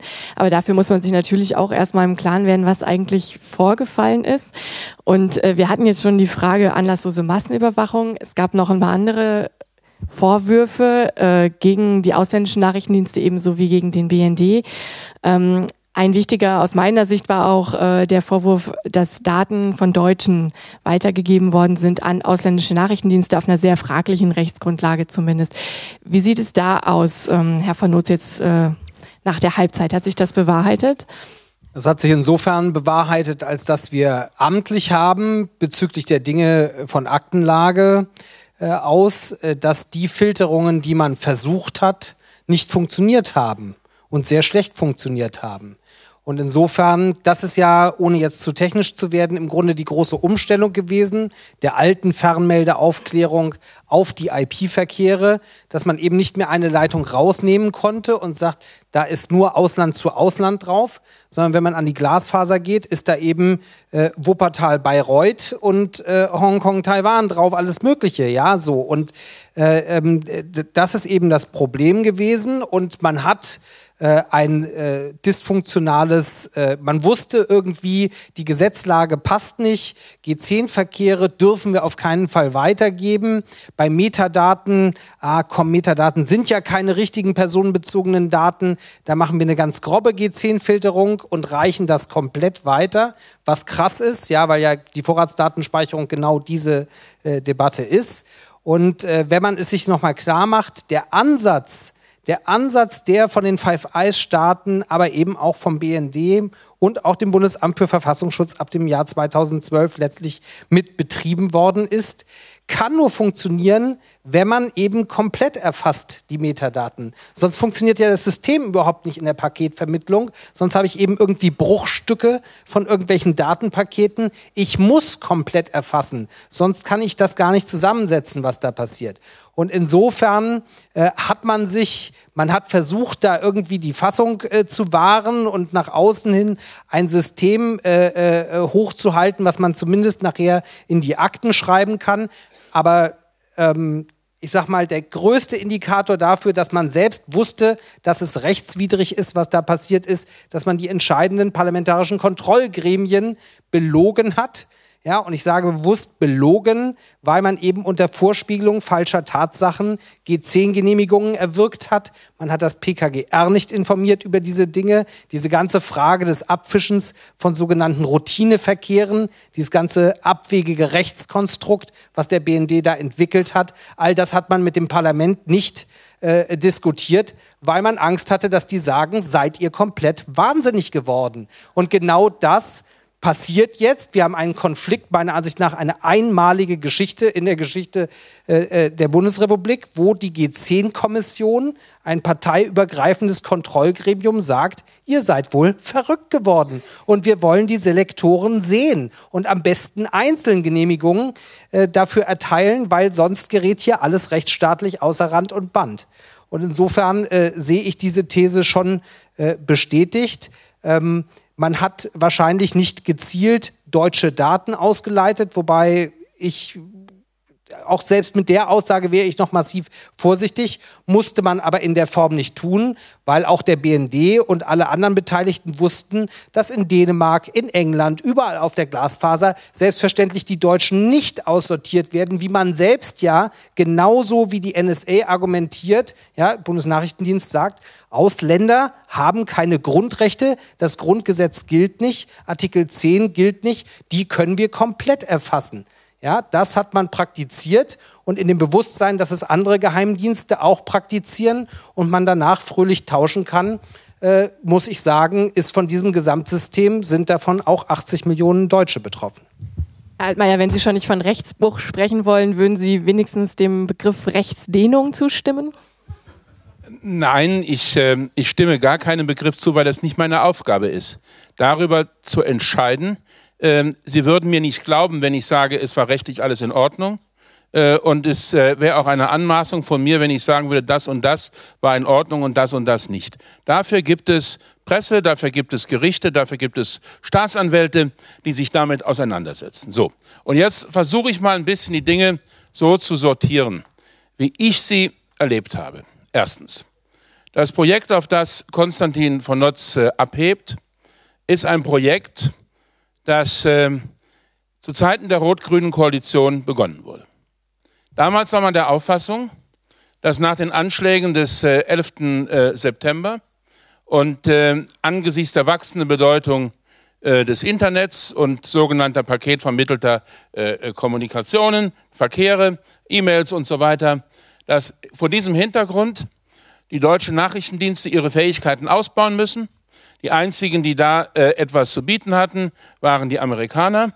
Und äh, Zusammenarbeit und gemeinsame Projekte sind unter Nachrichtendiensten im Übrigen nicht die Ausnahme, sondern kommen häufiger vor mit vielen Nachrichtendiensten auf dieser Welt. Und dann hat man ein solches Projekt gestartet. So. Und äh, dieses Projekt noch einmal zu einer Zeit, da war der von mir sehr geschätzte Frank-Walter Steinmeier äh, Chef des Kanzleramtes. Da war der von mir, äh, mir sehr bekannte äh, Herr Urlau, äh, Chef der Abteilung 6 im Bundeskanzleramt. Ähm, und ähm, dann hat man dieses Projekt eingeleitet. Herr, Herrn Ströbele ist es durch die Lappen gegangen, nehme ich mal an, sonst hätte er sich damals schon gemeldet und Volker Beck vielleicht auch. Die waren nämlich schon im Bundestag mit dabei. Jedenfalls, äh, vielleicht hat man es Ihnen noch nicht erzählt, ich weiß es nicht. Und dann kam es zu dem berühmten Beschluss, zu dem berühmten Beschluss der äh, G10-Kommission. Ich muss ja aufpassen, dass ich jetzt nichts erzähle, äh, was, äh, was vertraulich ist und was ich nicht erzählen darf. 2005, Deshalb, das darf man sagen. Weißt du noch den Monat? Ja, da war immer noch die rot-grüne Koalition dran. Das heißt, das heißt, das heißt, es hat damals, es hat damals unter der Verantwortung der rot-grünen Koalition jemand dem G10-Gremium etwas vorgelegt, von dem Konstantin von Notz der Meinung war, dass die getäuscht worden sind. Nun kann ich sagen, ich muss das nicht beurteilen, aber ich bin doch nicht verantwortlich dafür, wenn damals in der rot-grünen Koalition die Verantwortlichkeiten nicht wahrgenommen werden sollten. Und jetzt, und jetzt, ja, und jetzt sage ich Ihnen das Nächste ich habe mich damit, ja, ich habe mich mit all diesen Dingen wirklich intensiv beschäftigt. Insofern habe ich durch den Ausschuss auch was gelernt. Das Projekt, um das es geht, ist im Jahre 2008 eingestellt worden. Das hat Herr Ströbele jetzt gesagt. Ja, das ist kein hat, äh, So, das ist im Jahre 2008 eingestellt worden und das war unter der Verantwortung äh, der Bundeskanzlerin Angela Merkel äh, und des damaligen Leiters der Abteilung 6 im Kanzleramt, der heute mein Staatssekretär ist, der Herr Fritsche. Das will ich nur mal sagen, um mal klarzumachen, äh, dass es, und ich sage es nicht, um irgendjemand anzuschwärzen, ich sage nur, dass es so einfach nicht ist. Hier sind die Grünen, die immer auf der Seite der Bürgerrechte stehen und da ist die böse und finstere CDU, die genau diese Rechte einschränkt. Das sagt hier niemand. Peter, sonst hätten so, wir dich nicht eingeladen. Zweiter Punkt, ja, das weiß ich doch. Zweiter Punkt, zweiter Punkt. Zweiter Punkt. Ähm, ich will mal was, ich will was sagen zu den, zu den berühmten Selektoren. Um was geht's da? Da geht es darum, dass ähm, im Rahmen dieser Zusammenarbeit, von der ich gesprochen habe, äh, es auch ein Projekt gibt, äh, und in diesem Projekt ähm, schaut man sich äh, bestimmte Dinge an gemeinsam und was man wissen möchte, wird durch sogenannte Selektoren festgelegt. Und ähm, dann gibt es ein, ein, eine, eine, Vereinbarung, wie das alles im Einzelnen zu geschehen hat. So. Und ähm, dann irgendwann, das war im April, äh, haben wir bemerkt, und zwar nicht ich, sondern meine Mitarbeiter, in der Vorbereitung des Beweisbeschlusses für den Deutschen Bundestag, für den Untersuchungsausschuss, haben wir bemerkt, dass dort äh, sich etwas abgespielt hatte, was so überhaupt nicht geht. Huch. So, Verstoß gegen deutsche und europäische Interessen, ja natürlich. Und dann stand ich vor der Frage, wie gehe ich denn damit um? Und das, was mein größter Horror war, dass ich mir jetzt noch äh, ungefähr drei Monate Gedanken mache, wie ich damit umgehe. In der Zwischenzeit steht es irgendwo in der Zeitung und dann heißt es, das Parlament wurde nicht informiert. Ich war nämlich selber mal Vorsitzender im PKGR. Und das wird Herr Ströbele äh, beurteilen können. Ich war, ich war nicht, jetzt nicht immer, nicht immer sein größter Unterstützer. Aber ich habe sehr dafür gesorgt, dass die Opposition, Herr Ströbele, Herr Neskowitsch damals, in die Möglichkeit versetzt wurden, ihre Dinge vorzubringen, weil ich glaube, eine effektive Kontrolle ist notwendig. Und deshalb habe ich gesagt, ich werde, sobald ich einen Überblick habe, das war dann nach Ostern, das Parlament darüber informieren. Und dann habe ich mit den Fraktionsvorsitzenden gesprochen und mit den Obleuten äh, aller äh, Fraktionen im Untersuchungsausschuss und im PKGR. Und damit war allen Beteiligten klar, dass es hier einen, einen Punkt gibt, der politisch von erheblicher Bedeutung ist. So, das wollte ich gern markieren. Und dann war die nächste Frage. Die nächste Frage war, geben wir diese Liste, die wir haben, aus denen sich dann der Verstoß gegen deutsche und europäische Interessen ergibt, Punkt für Punkt, nämlich durch die Selektoren, die dort aufgenommen sind. Äh, es sind nicht, es sind nicht die allermeisten, es ist ein kleiner Bruchteil, aber es ist erheblich und es ist bedeutsam. So, sollen wir diese Liste dem Parlament vorlegen oder nicht? Wir sind zum einen nach der Verfassung verpflichtet, dem Untersuchungsausschuss bei seiner Arbeit zu helfen und ihm alle notwendigen Dokumente vorzulegen. Auf der anderen Seite haben wir aber auch die Verpflichtung, aus völkerrechtlich verbindlichen Abkommen, die die Bundesregierung bereits in den 60er und 70er Jahren geschlossen hat, haben wir eine völkerrechtlich verbindliche liebe Frau Kollegin. Nein, natürlich ist es keines, aber es ist trotzdem völkerrechtlich verbindlich. Es ist trotzdem völkerrechtlich verbindlich. Will, lassen Sie mich das doch mal, Frau Hasselmann, ein, einmal erklären, um was es geht. Es gibt zwischen allen Ländern, die so eine Geheimdienstkooperation haben, gibt es Vereinbarungen, die besagen, wenn mein Geheimdienst deinem Geheimdienst etwas erzählt oder etwas gibt, dann darfst du das ohne unsere Zustimmung niemandem anderen weitersagen, außerhalb deiner eigenen Findet Regierung. niemand bizarr so. außer mir hier? Ja, es mag ja, es, Frau Kunze, es mag ja sein. Ich will ja nur sagen, das war zu allen Zeiten der, der rot-grünen Koalition so, in der großen Koalition, in der schwarz-gelben Koalition. Das war seit den Zeiten von Konrad Adenauer immer der Fall. So, jetzt nein, jetzt will ich Ihnen aber, ich, ja. lassen Sie mich doch mal zwei ja. Minuten ausreden. So. es geht jetzt schon, es geht jetzt schon etwas, es geht schon etwas länger. Ähm, ja, es ist gleich vorbei. Es ist gleich gut. vorbei. Äh, wir haben dann, so, und diese Abkommen, äh, die erfordern ein Konsultationsverfahren und die Zustimmung des Partners. Und jetzt können Sie sagen, was schert euch denn die Zustimmung der Amerikaner? Legt es einfach dem Parlament vor. Die Amerikaner hätten euch ja auch Selektoren geben können, die nicht gegen deutsche und europäische Interessen verstoßen. Und da sage ich Ihnen, äh, in der Welt der Nachrichtendienste gibt es ganz klare Gesetze. Wer sich an die zugesagte Vertraulichkeit nicht hält, der findet bald keine Partner mehr, die ihm etwas von Bedeutung erzählen. Das ist der Punkt. Und das muss ich berücksichtigen, denn ich brauche, wenn es um den Schutz deutscher Soldaten geht, wenn es um den Schutz deutscher Polizisten geht, wenn es um den Schutz deutscher Bürgerinnen und Bürger im Ausland geht, die entführt werden, dann kann ich das nur gewährleisten durch eine Zusammenarbeit auch mit ausländischen Nachrichtendiensten. Und ich kann es nur schaffen, wenn die uns Dinge erzählen, die wir mit unseren eigenen Mitteln nicht feststellen können. So, und deshalb ist es auch meine Pflicht als Chef des Bundeskanzleramtes, dafür zu sorgen, dass unsere Sicherheitsbehörden und unsere Nachrichtendienste arbeitsfähig bleiben. Und das war der Grund, warum ich gesagt habe, äh, ich biete an, dass eine vom Parlament bestellte Vertrauensperson Einblick in diese Listen nimmt, äh, aber nicht das ganze Parlament, weil ich glaube, dass es wichtig ist, dass wir unsere Verpflichtungen einhalten. Und Herr Graulich, der Verwaltungsrichter AD, der ist im Übrigen nicht von der Bundesregierung bestimmt oder erfunden worden. Ich kannte den gar nicht. Bis zu dem Zeitpunkt, wo der Kollege Oppermann mir gesagt hat, dass seine das Leute im Untersuchungsausschuss, im Untersuchungsausschuss äh, ihn vorschlagen. Und da haben wir ausdrücklich gesagt, schlagt uns, wenn ihr wollt, auch andere Namen vor. Ich habe gesagt, ihr könnt vorschlagen, wen ihr wollt, und wir schauen uns das an. Wenn die Grünen clever gewesen wären, hätten sie Hans-Christian Ströbele vorgeschlagen als Vertrauensperson und dann wäre ich in die Bredouille gekommen. Ja? Also, äh, aber sie haben Peter, es nicht getan. Peter. Und dann hat der Ausschuss mit Mehrheit bestimmt, ja. dass Herr Graulich sich das Die Große Koalition hat die Selbstentleibung des Parlaments beschlossen. Das ist erstmal kein gutes, kein gutes Zeichen. In einem Punkt stimme ich zu und das will ich auch mal klar machen, weil es ja auch darum geht, Gemeinsamkeiten zu finden. Wir brauchen internationale Kooperation, auch von Diensten, die müssen sich austauschen. Aber bei Rechtsstaaten müssen sie es eben rechtsstaatlich tun. Und es ist doch sozusagen, wenn man es zu Ende denkt, ja, wenn man das Gedankenmodell zu Ende spinnt, dass ein fremder Geheimdienst oder ein anderes Land zustimmen muss, dass bestimmte Dinge parlamentarischen Kontrollgremien weitergegeben werden. Ja, wenn die alle Nein sagen, dann ist es ja super. Dann kann der BND immer mit einem anderen Nachrichtendienst eine Kooperation machen und dann ist das Parlament draußen. Das geht auch aufgrund unserer Geschichte, so hart muss ich das mal sagen, geht das nicht. Peter, warte, gib mir bitte.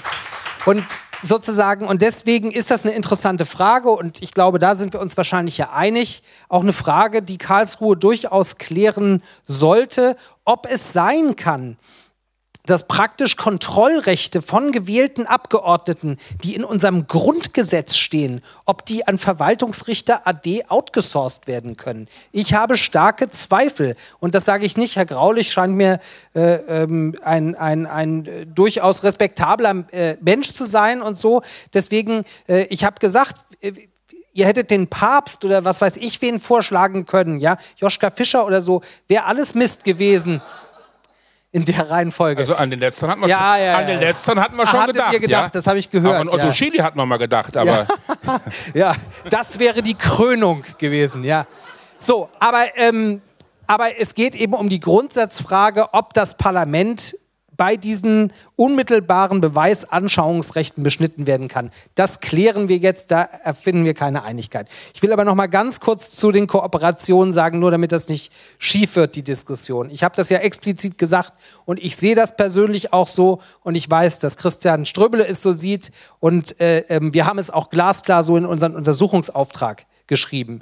Die Dinge, die noch in rot-grünen Jahren falsch gelaufen sind, werden wir hart und mit Nachdruck aufklären. Und ich verteile gerne äh, Eintrittskarten, wenn äh, Herr Steinmeier kommt und als Zeuge kommt, den werden wir so hart befragen, wie alle anderen auch ganz feste versprochen. Ja, weil uns geht es darum, die Sache aufzuklären.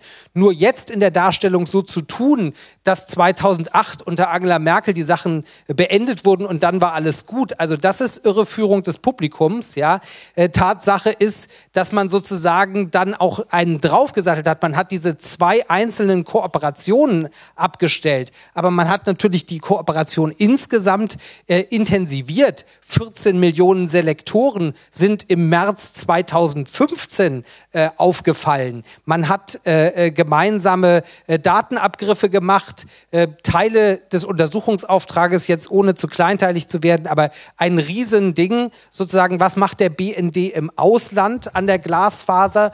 Ähm, Warp Drive steht äh, bei Edward Snowden, ja, ähm, und was teilt er da mit den äh, Amerikanern und was ist eigentlich mit den deutschen Daten, die auf diesen Sachen sind? Alles rausdefiniert, meiner Ansicht nach illegitim aus unserem Untersuchungsauftrag. Also ich sag mal die Sache, ja, von Monkey Shoulder, wie der Spiegel geschrieben hat, ganz zu schweigen. Man hat versucht, mit den Briten sozusagen äh, äh, einen draufzusatteln und um die Sache, der Sache die Krönung aufzusetzen, hat man im Jahr 2013 dann auch noch das Bundesamt für Verfassungsschutz mit ins Boot geholt. Auch die haben X-Keyscore nachher eingesetzt, der Inlandsgeheimdienst. Also deswegen, ich glaube, ja, man muss hart in alle Richtungen gucken, auch gerne in Rot-Grün, aber die Probleme bestanden eben bis zum März 2015. Und das ist eigentlich das, was mich am allerstärksten irritiert.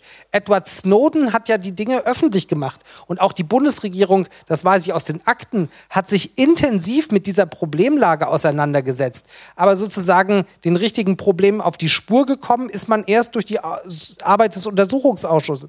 Die Selektoren oder das, was, wo fließen da eigentlich Daten ab? Was ist denn die Hintertür der NSA? Darauf ist die Bundesregierung alleine, der BND alleine, das Bundeskanzleramt alleine nicht gekommen. Dafür brauchte es das Parlament. Und deswegen kann ich nur bestärken, engere Kooperation mit dem Parlament, mehr Akten für den Deutschen Bundestag und dann schaffen wir auch die schlechten Dinge abzustellen. So, ähm, ja, gerne. Ähm, ja, ich habe ja, ja, ich, Ich, möchte, ich, möchte gerne noch einmal ja, dazwischen ich vielleicht. Also ja in eine Frage würde ich, ich würde Ja. ich gerne klären, denn es war jetzt eine sehr vielschichtige Erklärung, warum die Selektorenliste nicht herausgegeben werden kann. Und eine Begründung, die es ja immer äh, wieder gab, auch von Seiten der Bundesregierung, war, unsere amerikanischen Partner erlauben es ihnen nicht. Jetzt konnten wir inzwischen äh, in der Zeit nachlesen, dass es eigentlich gar kein Veto aus den USA gegeben haben soll. Also was ist jetzt richtig? Konnten auch im Spiegel nachlesen. Da habe ich nämlich ein Interview gemacht und da habe ich gesagt, dass wir die Zustimmung, die wir dazu benötigen, zu keinem Zeitpunkt hatten und wir haben sie bis heute nicht. Es stand übrigens vieles in der Zeitung. Es stand vor einem halben Jahr in der Zeitung, die USA hätten längst bereits abgelehnt, äh, und äh, das Kanzleramt würde es nicht erzählen wollen, weil es sich geniere vor dem Untersuchungsausschuss. Ich habe das so wenig öffentlich kommuniziert wie die Meldungen aus der Zeit, weil wenn ich anfange, solche Meldungen und auch Falschmeldungen zu, zu kommentieren und zu bewerten, dann komme ich in Teufels Küche und am Ende bin ich gezwungen, auch dann Sachverhalte öffentlich zu machen, äh, die sich dafür jedenfalls nicht eignen. Ich kann, euch, ich kann Ihnen allerdings sagen, Frau Sauerbrei und allen anderen auch, dass ähm, das Konsultationsverfahren nicht dazu geführt hat, dass wir in völkerrechtlich korrekter Form diese Listen weitergeben können. So, Fürchten zweiter Sie denn, Punkt. dass Sie die äh, Listen jetzt noch rausgeben müssen? Was glauben Sie, wie die Klage von naja, die, die Grünen haben ja erstens geklagt und zweitens äh, mir die große Freude gemacht, auch mich persönlich noch zu verklagen. Äh, ich stehe also im Rubrum der Klage mit drin. Das ist dann, äh, könnte ich meinen Enkelkindern mal erzählen, wenn ich welche hätte. Ähm, aber ähm, wie das ausgeht in Karlsruhe, ist wie bei allen verfassungsgerichtlichen Verfahren offen. So, ich habe mir, als ich mir das überlegt habe, äh, mit, äh, mit der Vertrauensperson und wie ich dann umgehe mit dem Anspruch des Parlaments und mit den äh, völkerrechtlichen Pflichten, habe ich mir überlegt, einen Weg, von dem ich glaube, dass er verfassungsrechtlich Bestand haben kann. Aber das entscheide nicht ich, das entscheidet das Bundesverfassungsgericht und das ist gut so. Und das werden wir in absehbarer Zeit wissen. Und egal wie die Entscheidung ausgeht, äh, ich kann für meinen Teil sagen, ich werde sie äh, äh, für mich jedenfalls nicht kritisieren und in der Luft zerreißen. Und ich glaube, die Grünen werden es ebenso wenig tun, äh, sondern wir müssen versuchen, dass wir äh, immer noch einen gemeinsamen und einen gangbaren Weg finden. Und dann gibt es einen Punkt, wo man das Dilemma sehen kann. Ähm, das war das Stichwort Monke Schulder. Äh, das war so ein Fall, der betraf nicht unsere amerikanischen, sondern andere Freunde, unsere britischen Freunde. Und da haben wir gefragt, dürfen wir das dem Ausschuss vorlegen? Und da haben die gesagt, nö. So, jetzt war ich vor der Frage, wie gehe ich denn damit um? Und ähm, ich war nun der Meinung, dass es schon etwas Erhebliches war. Und ich war der Meinung, dass sie das eigentlich wissen müssten. Ähm, und dann habe ich aber aus Rücksicht auch auf äh, unsere Verpflichtungen gesagt, na, wir wählen einen ganz neuen Weg. Das ist das sogenannte äh, Treptow-Verfahren. Äh, wir lassen die Akten im Kanzleramt. Äh, es dürfen die einzelnen Ausschussmitglieder kommen, sie dürfen es lesen, sie dürfen es auch zwei oder drei oder zehnmal lesen. Sie nicht, die Obleute dürfen kommen, ja.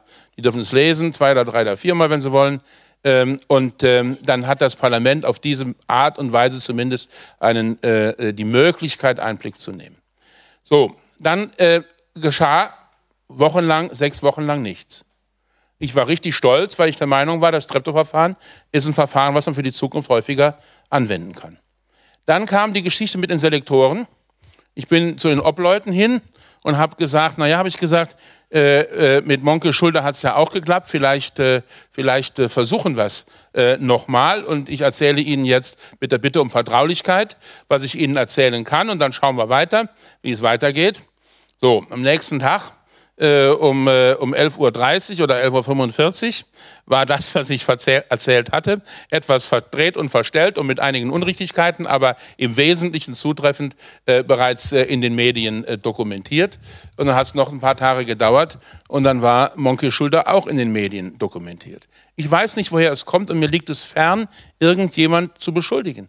Aber Tatsache ist, Tatsache ist, dass das Problem, wie halte ich denn wenn ich mit einem Untersuchungsausschuss zusammenarbeite und wo ich weiß, dass Dutzende Beamte in meinem Haus die Inhalte kennen, weil sie die Akten sortieren, zusammenstellen, kopieren und so weiter, Dutzende von Beamten im Deutschen Bundestag, die für das PKGR, für den Untersuchungsausschuss und so weiter arbeiten, Abgeordnete, Minister, Staatssekretäre, die alle haben Kenntnis davon. Und dann kommt es irgendwann immer wieder raus. So. Und das ist das Problem, was es so schwer macht, mit solchen Verfahren zu arbeiten. Äh, und wenn es normale Dinge sind, wo es nur um Geheimhaltung geht von Tatbeständen, die uns als Deutsche betreffen, dann kann man sagen, okay, dann muss man das Risiko auch eingehen. Wenn es aber um die internationale Kooperation geht, und dann möchte ich gerne, dass Karlsruhe entscheidet, äh, was richtig und was falsch ist. Und ich werde für meine Rechtsauffassung in Karlsruhe kämpfen.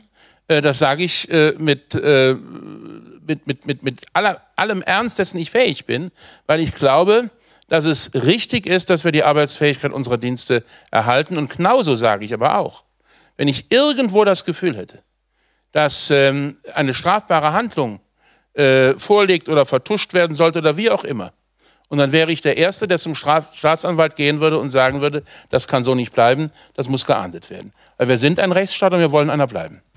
Herr von Nutz, haben Sie schon mal was geleakt? Nein, ich habe natürlich nichts geleakt äh, und man muss sagen, äh, ähm, teilweise ähm, ist es natürlich ärgerlich, wenn Vertraulichkeit äh, gebrochen wird. Wir haben aber ein ernstes Problem im Hinblick darauf, wer bestimmt, was geheim ist. Und äh, da nehme ich jetzt mal diese Operation äh, mit den Briten, eine beendete geheimdienstliche äh, Operation, die beendet war, vorbei war, nicht das operative Geschäft und die im Hinblick auf die Lebenswirklichkeit und was sozusagen unsere Dienste machen und tun, einfach relevant ist für unsere Gesellschaft. Und da stellt sich schon die Frage, belegt man hier nicht mit dem Siegel der Verschwiegenheit ist ja die Grundsatzfrage, die sich bei Snowden insgesamt stellt. Es gibt, ich kenne kaum jemanden, der nicht sagt, Snowden hätte nicht gegen ein Gesetz verstoßen. Ja, mag sein, ja. Die Amerikaner haben halt äh, sozusagen alles mit sieben Siegeln und alles streng geheim und niemand durfte drüber reden und sonst landet er 30 Jahre im orangenen Strampelanzug irgendwo im Nirvana, ja. Ja, aber ist das sozusagen und dann müssen die Leute sich in Russland verstecken. Das ist doch wirklich verrückt, ja, und eines Rechtsstaates unwürdig merkwürdig. Und deswegen, wir brauchen eine Diskussion darüber, was geheim ist und wer es entscheidet. Und da komme ich nochmal zu Landesverrat. Ja, dieser Umstand, dass 70, ein Jahr nach Edward Snowden, das Bundesamt für Verfassungsschutz, der Inlandsgeheimdienst, 70 neue Stellen zur Big Data Auswertung in Deutschland von Deutschen bekommt. Das ist ein Fakt. Wenn ich den geheim halte, mache ich mich verdächtig, hier etwas an der Öffentlichkeit vorbei zu organisieren. Und deswegen, es ist nicht richtig, äh, dass hier geheime Sachen ausgeplaudert werden. Aber ich sag mal, wenn man alles, was sozusagen an der Kante von Rechtsstaatlichkeit sich bewegt, als geheim stempelt, dann muss man sich nicht wundern, dass es so einen Druck nach Öffentlichkeit gibt.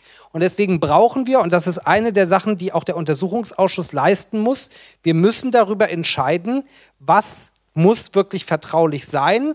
Vor allen Dingen für wie lange Zeit? Ich glaube, es muss eine Höchstgrenze geben bei Vertraulichkeit. Ja, ich, ich, ich würde den Anspruch formulieren, jeder Mensch in einem Rechtsstaat hat das Recht zu verstehen, in welchen Lebenswirklichkeiten und Bezügen er gelebt hat. Deswegen muss alles nach 20 Jahren auf den Tisch. Alles. Die Amerikaner haben ganz ähnliche äh, Regelungen. Und, äh, ähm, und das wird eine der wesentlichen Fragen sein. Und man kann eben nicht, wenn Sie durch unsere Akten gucken, ähm, ja, du hast vorhin gesagt, wir bekommen auch Akten und wir sind schlauer und das stimmt auch. Wir bekommen auch Akten, wobei man sagen muss, das ist ein Recht des Parlaments, das eben so im Gesetz steht und deswegen die Akten müssen raus. Das ist keine Gutwilligkeit der Bundesregierung, sondern das ist ein Anspruch, äh, den das Parlament hat. Aber wenn man in diese Akten reinguckt, sich die Bläuungen anguckt, die Aktenentnahmen, dann wird man feststellen, es sind Millionen von Informationen, Millionen die uns vorenthalten werden in den Akten, teilweise mit hanebüchenden Argumentationen. Und da scheint eben Maß und Mitte verloren äh, gegangen zu sein. Man scheint eben alles, was unangenehm ist, was in der Öffentlichkeit äh, äh peinlich sein könnte oder schwierige Diskussionen auslöst, da klatscht man erstmal geheim drauf. Mein letzter Satz, anders ist das nicht zu erklären, dass viele der Dinge,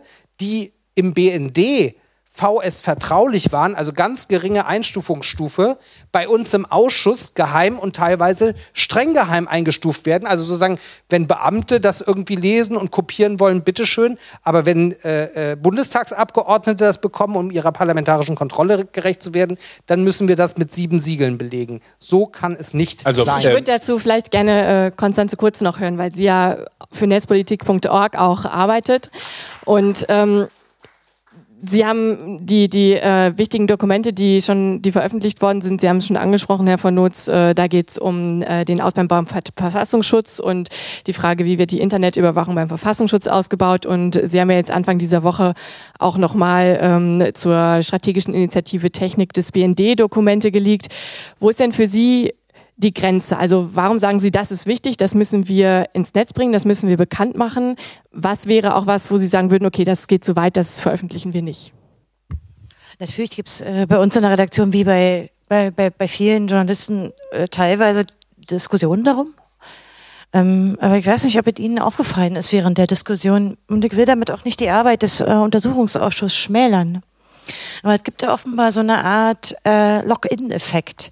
Es wird nicht mehr darüber geredet, was die Bevölkerung eventuell wissen darf, sondern es ist so ein Klein-Klein zwischen dem Kanzleramt und den Parlamentariern, die teilweise exklusive Informationen bekommen. Es geht nicht mehr darum, ob die Bevölkerung sinnvoll mitdiskutieren kann. Kann sie vielleicht, weil sie einen Teil der Ausschussarbeit als Live-Blog sieht und weil die Parlamentarier auch Informationen geben und weil bei uns in Deutschland eine aktive Presse gibt und man nachlesen kann. Ich finde das einen interessanten Effekt und das Bundeskanzleramt sich als so ein Generalverteidiger der Geheimdienste hinstellt, obwohl sie natürlich im Wesentlichen auch eine Kontrollfunktion haben, nicht nur unser Parlament. Und das ist übrigens ganz typisch für westliche Demokratien. Da ist mir fast die Diskussion in den Vereinigten Staaten progressiver als bei uns. Und wenn man bei uns die Papiere sieht, die jetzt geleakt wurden, dann zeigt das natürlich äh, wesentlich mehr als die eigentlichen Inhalte, die da stehen, sondern zeigt die Ideologie, die von den von der Regierung in Zusammenarbeit mit den Geheimdiensten erarbeitet wird. Das heißt, die Strategie mit denen, die in Zukunft eine anlasslose Massenüberwachung, nichts anderes ist es technisch und inhaltlich, machen wollen. Und zwar nach zwei Jahre Snowden, nach einer nicht fertigen Arbeit des Ausschusses. Die Schuspe muss man eigentlich erstmal haben. Obwohl ganz offensichtlich das Image dieser Geheimdienste nicht nur äh, durch die NSA-Skandale und den BND-Untersuchungsausschuss, sondern natürlich auch durch die NSU-Mordserie enorm gelitten haben und ein großer Teil der Bevölkerung dieser, dieser, dieser Geheimdienstarbeit kritisch gegenübersteht. Ja, das ist ja, die, die Schlusswort muss man erstmal haben, aber die kann man nur haben, wenn man weiß, dass eigentlich wirklich nur rauskommt, was kritische Journalisten bringen oder in, im Einzelfall, ich will nicht wieder auf die Einzelfall kommen, aber ja, so mal so, so ein Fall wie bei der Selektorenliste. Letztlich ist doch dieser ganze Ausschuss, seien wir doch mal ehrlich, er wäre doch gar nicht entstanden ohne Snowden und ohne die Tatsache, dass wir einen Großteil von diesen Machenschaften, die wir übrigens selber bezahlen, in der Zeitung lesen konnten. Also die, da ist doch in der Reihenfolge was falsch. Ja, ich, also letzter, letzter Satz dazu. Äh, letzter Satz. Also ich möchte schon gerne eine demokratische Öffentlichkeit im Sinne der Bevölkerung in diese Debatte reinholen. Ja? Man kann sich da über das Klein-Klein streiten und was Parlamentarier für Rechte haben. Und ich finde, dass die parlamentarischen Rechte hier mit Füßen getreten werden, großen Teil. Aber Entschuldigung, die, die größere Öffentlichkeit hat auch Rechte. Ich möchte mitdiskutieren, was diese Geheimdienste machen. Weil ich finde, einen vitalen Teil unserer Demokratie. Sie sind für mich keine Selbstverständlichkeit. Ich möchte mitdefinieren, was sie dürfen. Ich möchte vielleicht meine Wahlentscheidung davon abhängig machen, wie, ja, wie diese Geheimdienste gesteuert werden. Und da finde ich, dass es keine Debatte ist, die lediglich um äh, die Aktenberge, die ausgewählte Parlamentarier, teilweise nur die Obleute, äh, finde ich, ist mir nicht genug. Und ich finde nach zwei Jahren Snowden äh, einfach rückwärts gewandt. Ich möchte in eine digitale Welt gehen, wo ich nicht äh, irgendwie hinter jedem meiner informationstechnischen Systeme, und ich habe so einige davon, und ich kann sie besser schützen, als die Parlamentarier irgendwie so einen Spion habe. Ja?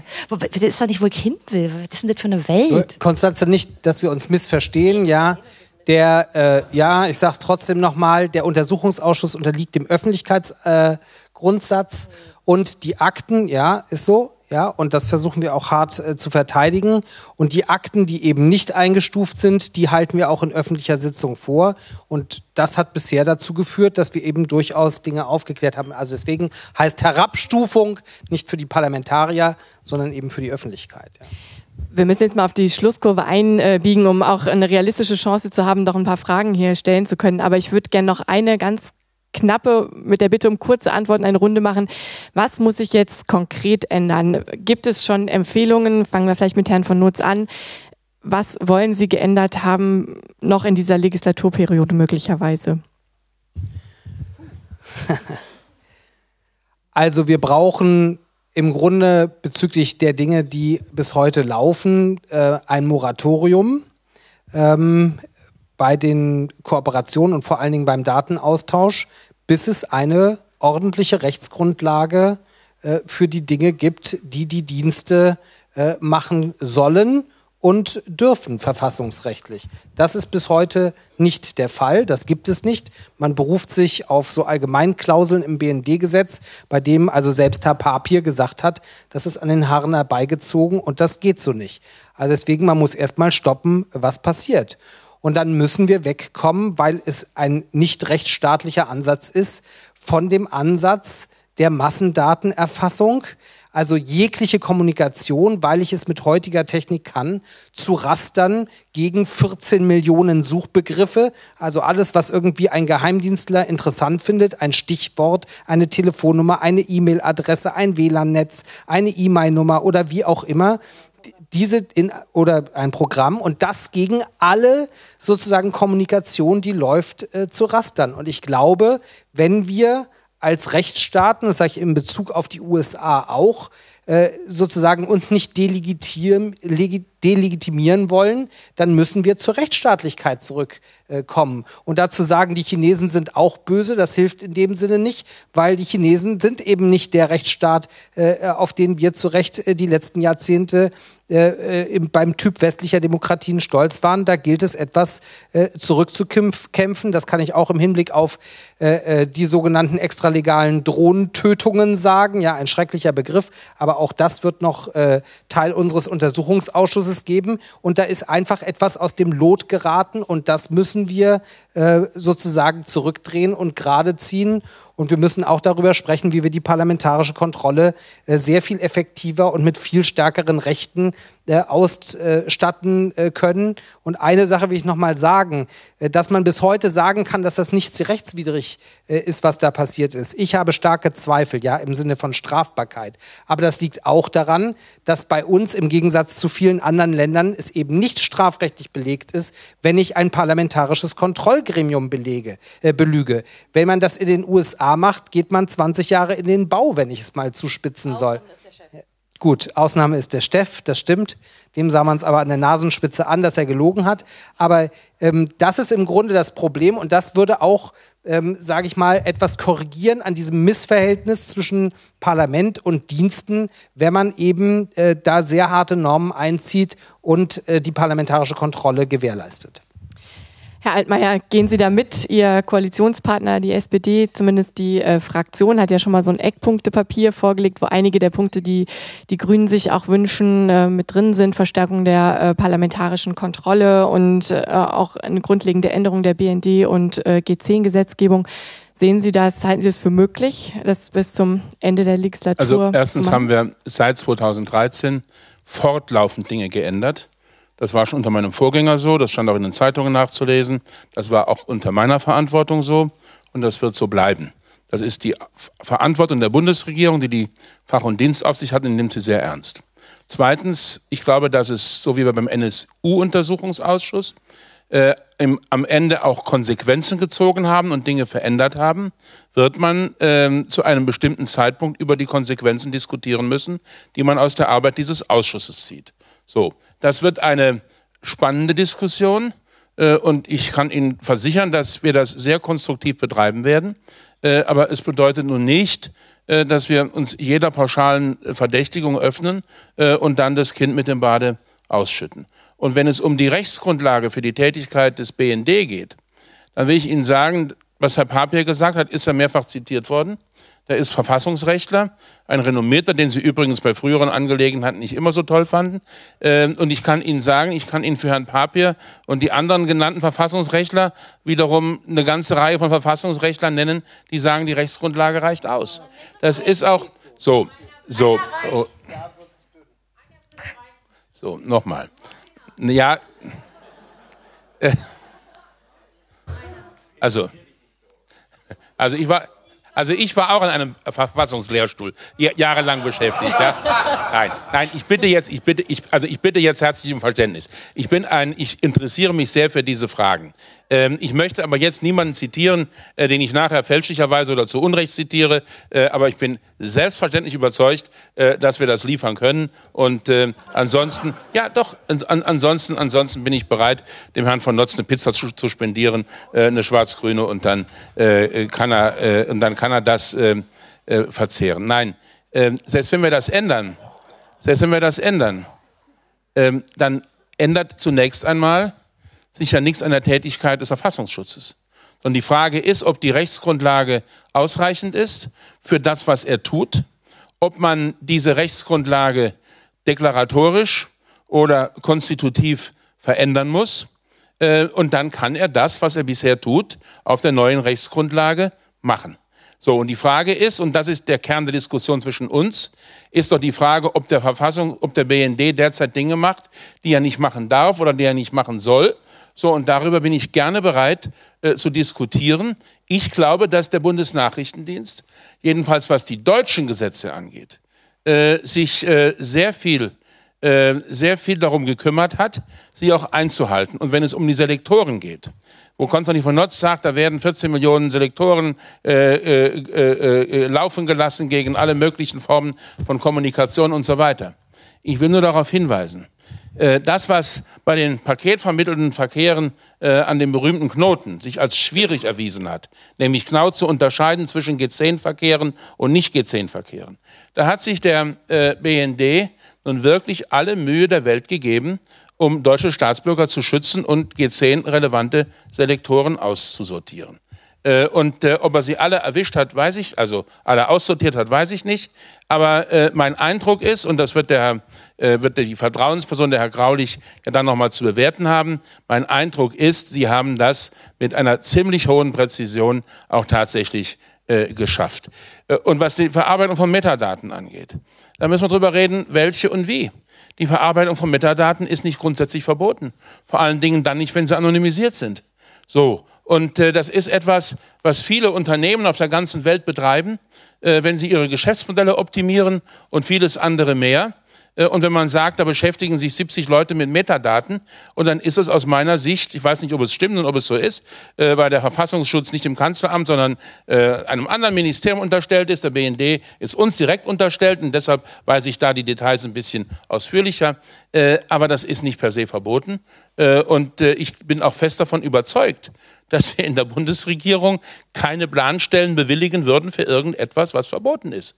So und äh, da äh, kann ich Ihnen, da kann ich Ihnen nur sagen, äh, das Bewusstsein, was wir haben, ist heute vielleicht etwas höher als vor 10 oder vor 15 Jahren. Ähm, deshalb habe ich immer auch gesagt, äh, dass auch ein kritischer Journalismus und auch ein investigativer Journalismus natürlich seine Berechtigung hat. Äh, in jeder Demokratie dieser Welt. Ich war sogar, ich war sogar eingeladen, ich war sogar eingeladen äh, zu einer Tagung investigativer Journalisten vor einigen Tagen äh, und habe mich dort der kritischen Debatte gestellt. Warum denn auch nicht? Bitte? Der Whistle, also der Whistleblower-Schutz ist unter der Verantwortung der Bundesregierung aus CDU und FDP seinerzeit äh, Frau Leutheser-Schnarrenberger war die zuständige Ministerin und die Kanzlerin war damals schon die Kanzlerin. Äh, ist er verankert worden, indem wir nämlich die Beihilfe nicht zum Landesverrat, sondern äh, zu den ähm, darunterliegenden Straftatbeständen straflos gestellt haben. Und damit ja für Journalisten, natürlich. So, und äh, ach so, der, ach so, die, ja, wenn, also Entschuldigung, wenn ein Bundestagsabgeordneter oder ein Kanzleramtsminister oder ein ähm, oder ein Regierungsdirektor, wenn der, wenn der, wenn der gegen Dokumente, die er vielleicht sogar selber eingestuft hat, wenn er dann dagegen verstößt, indem er sie anderen zugänglich macht, dann finde ich, ist es nicht in Ordnung. Ja, also bevor wir. Nein, die, die ich, Fra dann gibt es ja Rechtfertigungsgründe, fragen, lieber Herr Die Ströbele. Gelegenheit zu fragen wird es ja auch gleich noch geben, dann können wir das auch noch ähm, sortieren. Ich halte für den Moment vielleicht fest, der äh, BND bemühte sich stets. Vielleicht noch ein kurzes, ähm, für ein, ein kurzes Schlusswort von Frau Kurz. Äh, ganz kurz zusammengefasst, ein, zwei konkrete Punkte. Was wollen Sie gerne geändert sehen in dieser Legislatur und wenn nicht in dieser, dann spätestens in der nächsten als Ergebnis dieses Ausschusses? Also offen gestanden, ich meine, wir haben eine übergroße Koalition, die hat ihren Willen auch in diesem Ausschuss, aber auch sonst äh, sehr deutlich gemacht, dass sie äh, nicht gesetzgeberisch handeln wird. Aber meine Hoffnung ist jetzt erstmal äh, auf die Empfehlung, die denke ich, sollten wir uns auch als Zivilgesellschaft sehr genau ansehen. Zu welchen Schlüssen kommt dieser Ausschuss? Der hat ja schon noch ein paar Informationen, die die Öffentlichkeit nicht hat, die im nicht öffentlichen Teil besprochen wird. Also welche Folgen kommen da? Ähm, wir sollten sehr aufmerksam verfolgen, was in der sozusagen zweiten Hälfte jetzt noch kommt. Das wird ja durchaus ein bisschen spannend. Ähm, und für mich ist natürlich äh, die Hoffnung eigentlich, dass man zumindest in der nächsten Legislaturperiode äh, Änderung anstrebt. Mein Herr Altmaier hat es jetzt mehrfach betont, also er betont immer so, das ist ja nicht verboten. aber für mich stellen sich diese Fragen nicht so, sondern ich frage mich nicht, ob eine anlasslose Metadatenspeicherung und Rasterung verboten ist, sondern ob ich sie möchte und wie ich dafür gesetzgeberische Rahmen mir vorstellen kann. Ich finde, für alle anlasslosen Massenüberwachung sollten wir Grenzen einziehen. Ähm, das ist ein Gebot der digitalen Zukunft. Und das wünsche ich mir wünsche ich mir letztlich äh, von der zukünftigen Regierung. Noch für mehr wünsche ich mir natürlich, dass ähm, die äh, ja offensichtlich, zumindest in großen Teilen interessierte Öffentlichkeit in Deutschland auch einen Teil ihrer Wahlentscheidung an diesen Fragen ähm, ausrichtet und äh, nicht unbedingt Geheimdienstversteher wird. Das ist mein Wunsch. Zumindest, dass wir in der nächsten Regierung äh, zumindest einen Teil dieser, dieser Auswüchse, dieser Machenschaften äh, zurückschneiden können und uns nicht mehr mit solchen Ausreden äh, abfinden müssen als Wähler, dass es da eben Abkommen gibt, äh, die die Geheimdienste miteinander mauschen, dass man so, also ich find, da, da möchte ich eher ran, dieser Legislaturperiode, also ist unbedingt nur pragmatisch genug zu wissen, wie die Realitäten im Bundestag aussehen, also, well. Ein sehr äh, pessimistischer Abschluss, aber trotzdem vielen Dank. Ähm, damit möchte ich es öffnen. Gibt es Fragen an äh, die Leute auf dem Podium? Bitte kurz vorstellen, vielleicht sagen, ähm, woher sie kommen, wenn sie einer Gruppe angehören. Die Mikros sind hier im Raum. Fangen wir doch mit André Meister an. Hallo, ähm, wir haben jetzt ziemlich viel geredet von eingestuften Dokumenten. Äh, Herr Altmaier, Sie haben gesagt, was Sie dem Ausschuss alles zur Verfügung stellt. Soweit ich weiß, Herr Notz sagt das öfters mal, hat der Ausschuss jetzt 600.000 Dokumente. Äh, Herr Notz, wenn Sie im Ausschuss Sitzungen daraus zitieren können, dann ist das schön, aber meines, nach, äh, meines Wissens nach sind die alle eingestuft, alle 600.000 und zwar mindestens NFD, nur für den Dienst gebraucht. Sie haben vorhin das Informationsfreiheitsgesetz gelobt. Ich habe Dutzende Anfragen gestellt beim Bundeskanzleramt und anderen Institutionen. Die müssen dann prüfen, ob die Einstufung immer noch aufrechtzuerhalten ist, was bei Sachen, die zehn Jahre alt ist, man eventuell mal überprüfen kann. Aber man verwehrt mir jetzt jedes einzelne Dokument mit einer anderen Ausrede, nämlich weil die der Ausschuss hat. Ich bekomme kein einziges Dokument aus dem Ausschuss, nämlich weil der Ausschuss die Dokumente hat. Alle Abgeordneten an dem Ausschuss, die ich kenne, sagen, das ist eine absurde Begründung. Aber man verweigert mir sogar den Speiseplan der Kantine in Pullach. Und das ist nicht nur das Kanzleramt, das ist äh, nicht nur das Innenministerium, sondern der BND, der antwortet mir gar nicht mehr. Der sagt mir noch nicht mal mehr, nee, kriegst du nicht. Und ich könnte jetzt Zeit und Geld darauf verschwenden, mir eine Absage einzuklagen, aber so viele Ressourcen habe ich auch nicht, trotz Ihres Lobes für den Journalismus. Und um eine Frage draus zu machen, äh, wollen Sie das vielleicht nochmal überprüfen? Und was halten Sie davon? Vielleicht können Sie mir das ein oder andere harmlose Dokument ja auch einfach mal geben.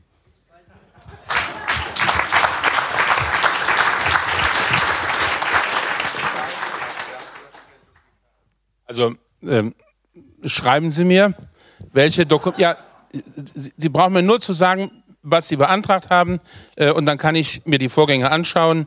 Äh, ich kann das das werden Sie verstehen, jetzt hier nicht beantworten, ob das zu Recht oder zu Unrecht geschehen ist. Äh, aber äh, das ist auch meine Aufgabe, mich darum zu kümmern, wenn sich jemand beschwert und ein Bürger sich beschwert, äh, um anzuschauen, äh, ob das richtig oder ob das falsch war.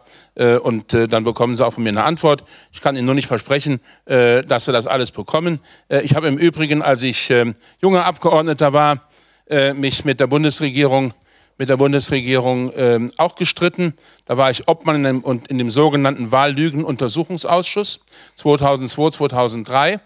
Äh, und ich habe damals eine Presseerklärung gemacht. Da habe ich gesagt, die Regierung stuft sogar das Toilettenpapier demnächst ein als VSNFD, äh, weil sie uns verhindert, weil sie uns daran hindern will, irgendetwas öffentlich so zu machen. So ändern sich die Perspektiven. So, und da ging ja. es beispielsweise, da ging es beispielsweise damals um die Frage, wann die Bundesregierung wusste, dass man im Jahre 2003 das Stabilitätskriterium des Vertrages von Maastricht für den Euro nicht einhalten kann. Und dann gab es interne Dokumente aus dem Bundesfinanzministerium und die hat die Bundesregierung eingestuft äh, und hat gesagt, die dürfte nicht in öffentlicher Sitzung des Ausschusses verlesen und äh, behandeln, weil wenn das nämlich rauskommt, dann verlieren wir das Vertrauen unserer europäischen Mitgliedstaaten in der Europäischen Union. So, da ging es nicht um Sicherheitsinteressen, da ging es nicht um Leben und Tod, da ging es um die Frage, ob die Regierung gegenüber Brüssel zu jedem Zeitpunkt das gesagt hat, was sie wusste. Und trotzdem habe ich mich, auch als Obmann, äh, an die Vertraulichkeiten, an die Einstufung der Dokumente gehalten. Und das Ganze ist im Abschlussbericht niedergelegt, der nach 30 Jahren veröffentlicht wird. Zehn Jahre sind schon rum. Äh, und äh, da ich, äh, da ich äh, hoffe, dass äh, mir noch ein bisschen Gesundheit geschenkt wird, erlebe ich es vielleicht auch noch, dass es der Öffentlichkeit zugänglich ist. Ich weiß, dass das nicht befriedigend ist für Sie. Aber diese Regelungen gibt es nun einmal. Und bitte? Ja, bitte.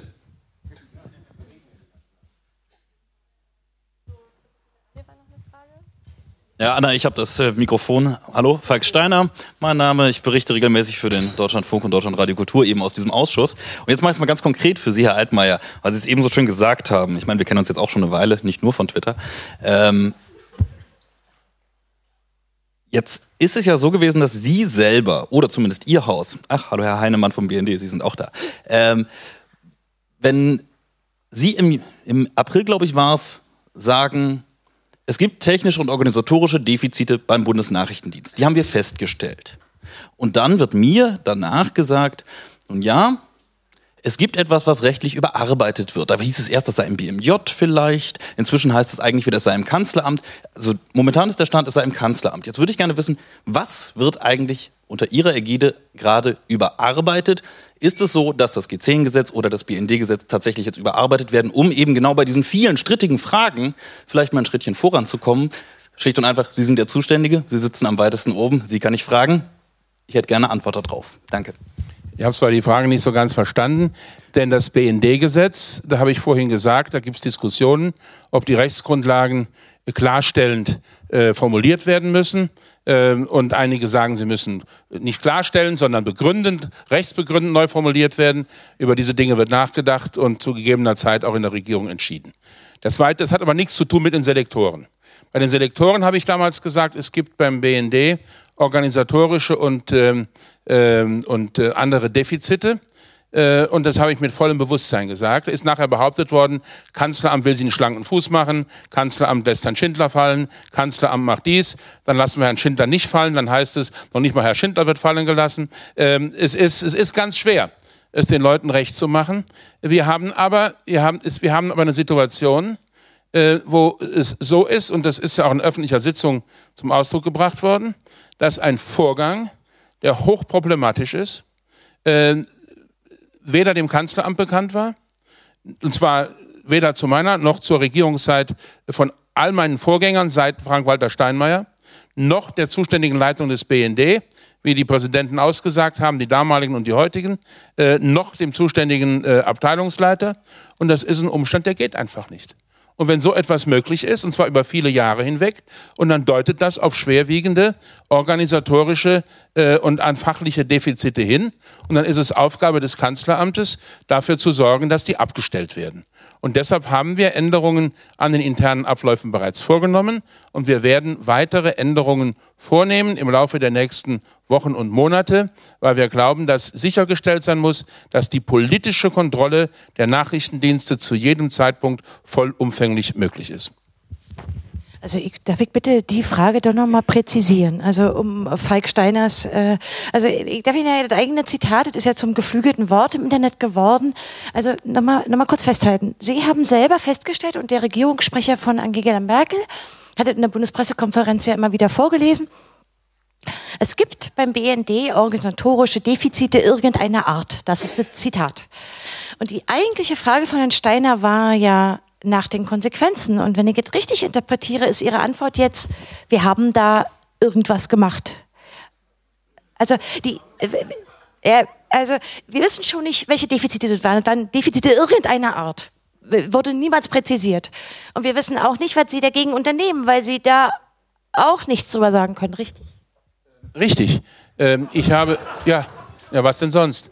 Ja, was denn sonst? Äh, ich glaube, ich glaube, ich habe einen hohen Respekt vor diesem Publikum und ich habe mir der Diskussion ja auch gestellt, weil ich glaube, dass, äh, dass es wichtig ist, dass sich Regierungsvertreter solchen auch kritischen Debatten stellen. Äh, aber wenn es um interne, ja, und wenn es und wenn es, aber wenn es um interne Organisationsfragen von Nachrichtendiensten geht, und dann bin ich der Auffassung, dann sollte man das nicht öffentlich diskutieren, sondern man sollte es machen. Und ich bin auch bereit, Herrn Ströbele dann darüber Auskunft zu geben, denn der sitzt nicht nur im Untersuchungsausschuss, er sitzt im PKGR und er hat als solcher dann einen Anspruch, von mir auch Antworten zu bekommen, aber nicht hier in diesem Raum, sondern dort, wo das PKGR normalerweise tagt äh, und wo diese Antworten gegeben werden.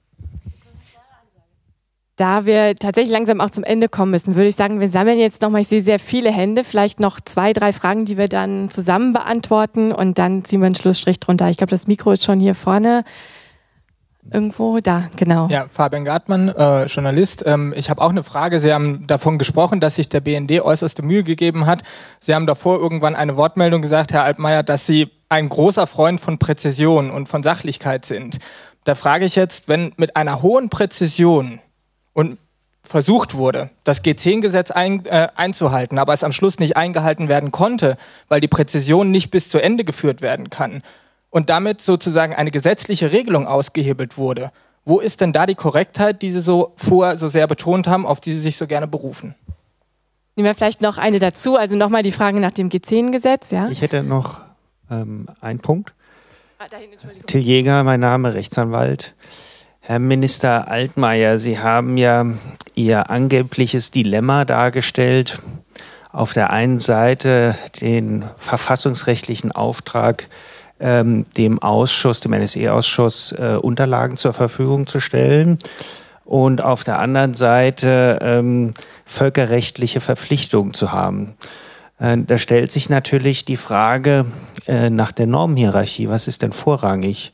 Und ähm, auch bei Ihnen im Hause dürften die Juristen wissen, dass natürlich die Verfassung vorrangig ist und äh, das Völkerrecht im, äh, in der Hierarchie darunter steht. Und ähm, da muss man, muss man nicht für das Verfassungsgericht sehen. Und ähm, das führt dann zu der weiteren ähm, zu der weiteren Frage, wie sehen Sie denn das mit dem Vorrang des Rechts? Ähm, denn alles, was hier in dem Geheimdienstbereich ist, ist ja doch noch wesentlich empfindlicher im Hinblick auf eine rechtliche Kontrolle als das, was unter öffentlichen Augen stattfindet. Und wenn Sie an der Stelle schon äh, die politischen Folgen, nämlich das Verhältnis der Geheimdienste untereinander, über äh, das Recht stellen, dann ist es doch eigentlich schon das Anfang vom Ende, oder? Es sind nochmal zwei Fragen an, an Sie, Herrn Altmaier, gewesen. Also zum einen wo, wo, wurde, ja, oder dann nehmen wir noch zwei dazu. Ja. Dann hier vorne, genau. Ähm, Herr Haltmeier, Sie hatten gerade gesagt, ähm, wenn ein Geheimdienst beim Spionieren erwischt wird, dann muss er die Konsequenzen tragen. Jetzt gibt es zufällig zwei Standorte der NSA in Deutschland, nämlich einmal in Griesheim bei Darmstadt und einmal in Wiesbaden-Erbenheim. Und die sind nach wie vor in Betrieb. Welche Konsequenzen hatten da also das Erwischtwerden für die NSA? Weil offensichtlich ihre Standorte in Deutschland, bei denen man nicht weiß, was sie tun, wo sie möglicherweise Glasfaser direkt abgreifen, wurden ja nicht geschlossen. Das ist das eine. Und das andere ist, vor kurzer Zeit ähm, tauchte eine Präsentation des, Bundes, äh, des Landesamts für Verfassungsschutz Baden-Württemberg im Netz aus, wo drin stand, ähm, dass alle Geheimdienste ähm, hier in Deutschland spionieren, auch westliche. Und das Gleiche erzielt das Bundesamt für Verfassungsschutz mindestens seit 2010 seinen Schulungen für Geheimschutzbeauftragte. Ähm, Sie haben gerade erzählt, man wüsste nicht, dass westliche Geheimdienste hier spionieren. Haben Sie nie den Verfassungsschutz gefragt, der dafür zuständig ist? Ich nehme vielleicht erstmal die drei, weil das jetzt auch drei sehr komplexe Fragen waren. Also die eine war, glaube ich, noch am einfachsten. G10-Gesetz, wurde es eingehalten, ja oder nein? Also erstmal.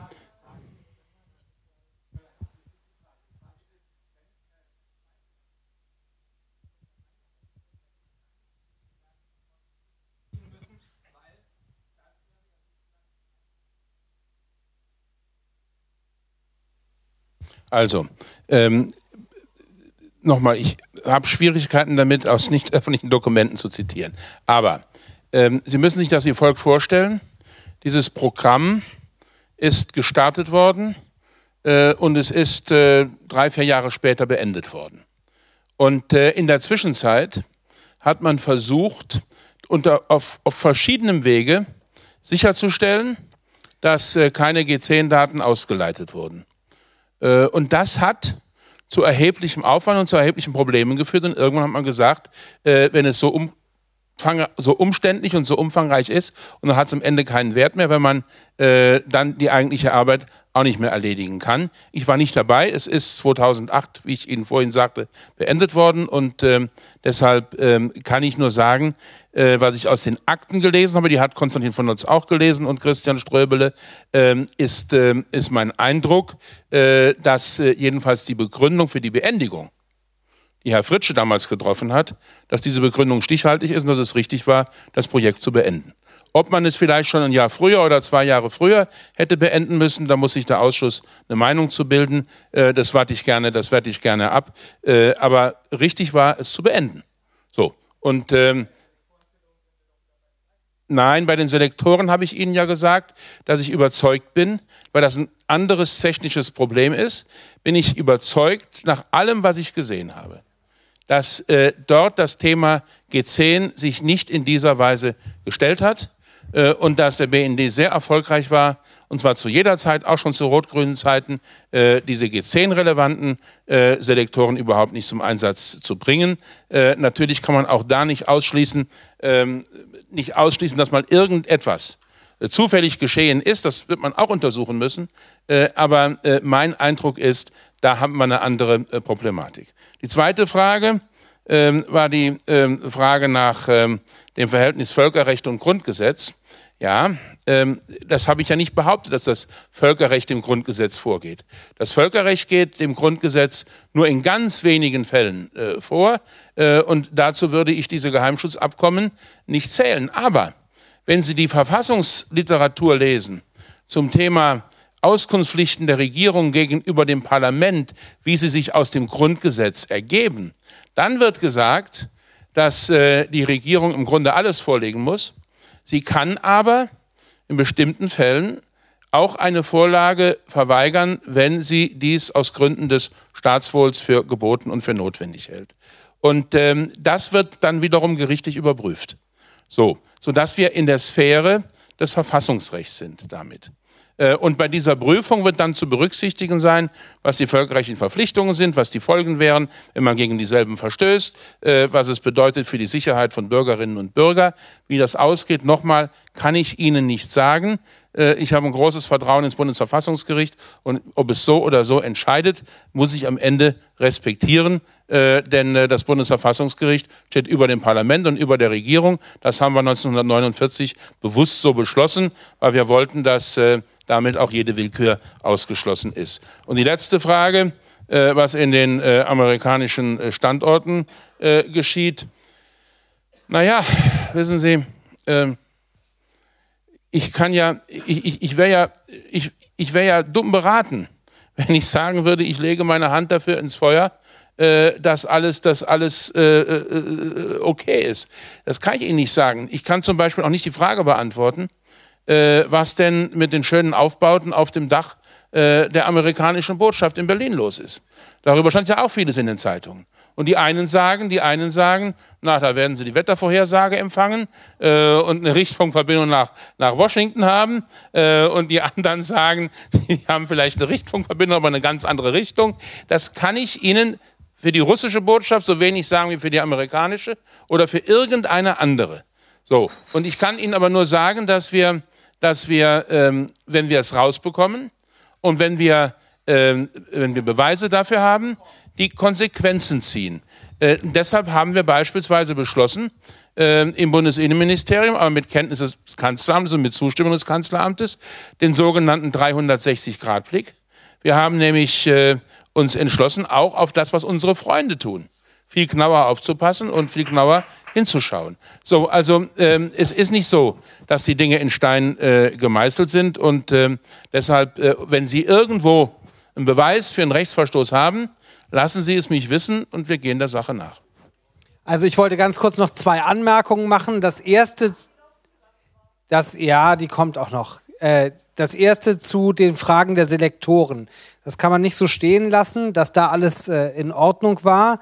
Äh, das Problem war dass man bei den Filtern, die man für Selektoren hatte, ohne zu kleinteilig zu werden, aber eben nach DE-Endungen bei E-Mails gucken, eben einen Großteil in Deutschland von deutschen Grundrechtsträgern verwendete E-Mail-Adressen, die auf com enden, eben nicht ausfiltern zu können. Und das führte dazu, dass man versucht hat, Positivlisten zu machen. Aber wenn man sich den Irrsinn einmal vorstellt, eben alle E-Mail-Adressen deutscher Grundrechtsträger, die eine Com-Endung haben, dann merkt man, das hat nicht funktioniert. Und beim Großteil der Selektoren, und deswegen war ja diese 14 Millionen Liste so problematisch und die IP-Verkehre insgesamt so problematisch mit den amerikanischen Selektoren. Der BND hat, das kann man so sagen, lange Zeit, meiner Ansicht nach bis zum Schluss, nicht sagen können, was ein Großteil der Selektoren überhaupt erfasst. Also was waren das für Verkehre und in welch, also ja, war es Messenger-Dienst oder war das Telefon oder war das eine Internetseite? Das wusste man schlicht nicht, weil man einen kryptischen Zahlencode vor sich hatte. Ja, und deswegen war eben eine G10-Filterung nicht möglich und deswegen stimme ich dieser These unbedingt zu. Man hat eben in dubio kontra Grundrechtsschutz agiert und umgekehrt hätte ein rechtsstaatlicher Geheimdienst agieren müssen. Wir haben jetzt noch eine allerletzte Frage und dann müssen wir leider schließen. Ja, danke. Geht es ja, Astrid Schneider. Ähm, ich habe doch noch mal die Nachfrage. Es gab doch nun genügend Hinweise, auch von Snowden und so weiter, dass auf diesen amerikanischen Standorten massenweise unsere äh, ganze Kommunikation abgegriffen und gespeichert wird. Da gab es doch nun genügend Hinweise. Hat der deutsche Staat da nicht das Interesse und das Recht, dass das in den amerikanischen Standorten in Deutschland, äh, sei es hier die, ähm, äh, die Vertretung oder sei es Militärstandorte insbesondere, äh, dass eben dort von den Amerikanern deutsche Kommunikationsdaten an Internetknoten massenweise abgegriffen werden. Äh, hat der deutsche Staat nicht die Möglichkeit hinzugehen und dann dort, ich sage mal, eine Durchsuchung zu machen und das zu klären? Die Amerikaner würden das in jedem Falle tun, wenn Deutschland das in den USA täte. Also das würde ich gern wissen. Denn das Zweite, ähm, der ganze Hinweis auf die Industriespionage oder auch auf das Weitergeben vom äh, BND, von eben Daten von Ministern und ähnlichem, äh, sind diejenigen Personen individuell oder die Firmen informiert worden und haben die dann die Möglichkeit, Strafanzeige zu erstatten? Und die dritte Frage, wenn also meine Kommunikationsdaten überprüft werden, bin sofort fertig, ähm, bedürfte das nicht eigentlich eines richterlichen Beschlusses? Ist das noch so oder darf das jetzt einfach zwischenzeitlich jeder machen? Danke. Also die Frage äh, richtete sich, glaube ich, vor allen Dingen wieder an Sie, Herr Altmaier. Gerne. Also ähm, Botschaften, Botschaften werden äh, nicht durchsucht äh, und da hat die Polizei keinen Zutritt. Die sind extraterritorial und es wird auch, soweit ich das sehen kann, von allen Ländern dieser Welt bisher eingehalten und respektiert.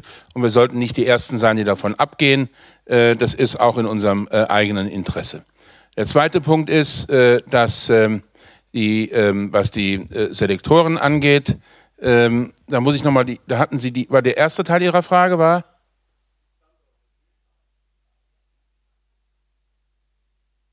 Ja klar, auch da gibt, auch da gibt es Übereinkommen und Abkommen äh, und ähm, ob das nun, ob das nun Rammstein ist oder was auch immer. Ich könnte Ihnen da jetzt äh, ausführlich dazu berichten, äh, aber gehen Sie mal davon aus, dass äh, dass das, was ich, was, was ich sage, dass wir eben in bestimmte Dinge auch nicht hineinschauen dürfen, so wenig wie äh, die Amerikaner bei uns in Washington hineinschauen dürfen. Äh, und das ist nun einmal so und dafür gibt es Abkommen. Äh, und ich sage Ihnen, ich bin, ich bin froh, dass die Amerikaner in Rammstein sind. Äh, ich bin froh, dass wir mit den Amerikanern in einem Bündnis uns befinden. Äh, und ähm, ich ähm, bin mir trotzdem dessen bewusst, dass es zwischen dem, wie die Amerikaner manche Dinge sehen und wie wir manche Dinge sehen, Unterschiede gibt. Äh, und, ähm, die, ähm, und die Formel, die ich gewählt habe, ist, sobald wir irgendwo einen Hinweis darauf haben, äh, dass deutsches Recht nicht eingehalten wird, äh, werden wir aktiv und schreiten wir ein. Äh, aber das äh, muss dann auch etwas sein, was verwertbar ist und was bewiesen werden kann und nicht irgendeine Vermutung oder irgendeine Veröffentlichung. Und wie schwierig das ist, kann ich Ihnen an den Veröffentlichungen der Süddeutschen Zeitung sagen. Die Süddeutsche Zeitung hat jetzt eine Liste veröffentlicht von deutschen Politikern und Regierungen, die abgehört worden sind. So, und da war beispielsweise die Telefonnummer des Chefs des Kanzleramtes dabei. Und dann könnte man ja sagen, aha, das ist hochspannend, jetzt haben wir doch den rauchenden Colt äh, und, die, und den Beweis dafür, dass abgehört worden ist. Erst, ja, ich will, lass mich doch mal ausreden. Der erste, der erste Punkt ist, der erste Punkt ist, ich glaube, Herr Altmaier, nein, lassen erste, Sie ihn kurz ausreden. Der erste, glaube, Punkt, der erste dazu. Punkt ist doch, dass die Telefonnummer des Chefs des Kanzleramtes keine Geheimsache ist. Die steht auf jedem Brief, den ich tagtäglich unterzeichnen, das sind Dutzende davon. Und jeder, der sie in Erfahrung bringen will, kann sie in Erfahrung bringen. Er kann sie auch in Listen eintragen. Und der Umstand, dass in der Liste drinsteht, deutet vielleicht darauf hin, dass jemand damit etwas nicht Gesetzliches anfangen möchte. Aber ich habe damit nicht den Beweis dafür, dass irgendein Gespräch zu irgendeinem Zeitpunkt tatsächlich abgehört worden ist. Und das brauche ich, wenn ich irgendwo vor Gericht gehen und irgendjemand dann auch verklagen will. Das ist nun mal so. So. Und äh, das Gleiche gilt, ist die, die, die Handynummer der Kanzlerin. Der Generalbundesanwalt hat das Ermittlungsverfahren eingestellt, weil er gesagt hat, aus dem Umstand, dass die Nummer der Kanzlerin auf einer Karteikarte stand, kann nicht geschlossen werden, wer welche Straftat wo begangen hat. Ich hätte mir gewünscht, dass der, ich hätte mir gewünscht,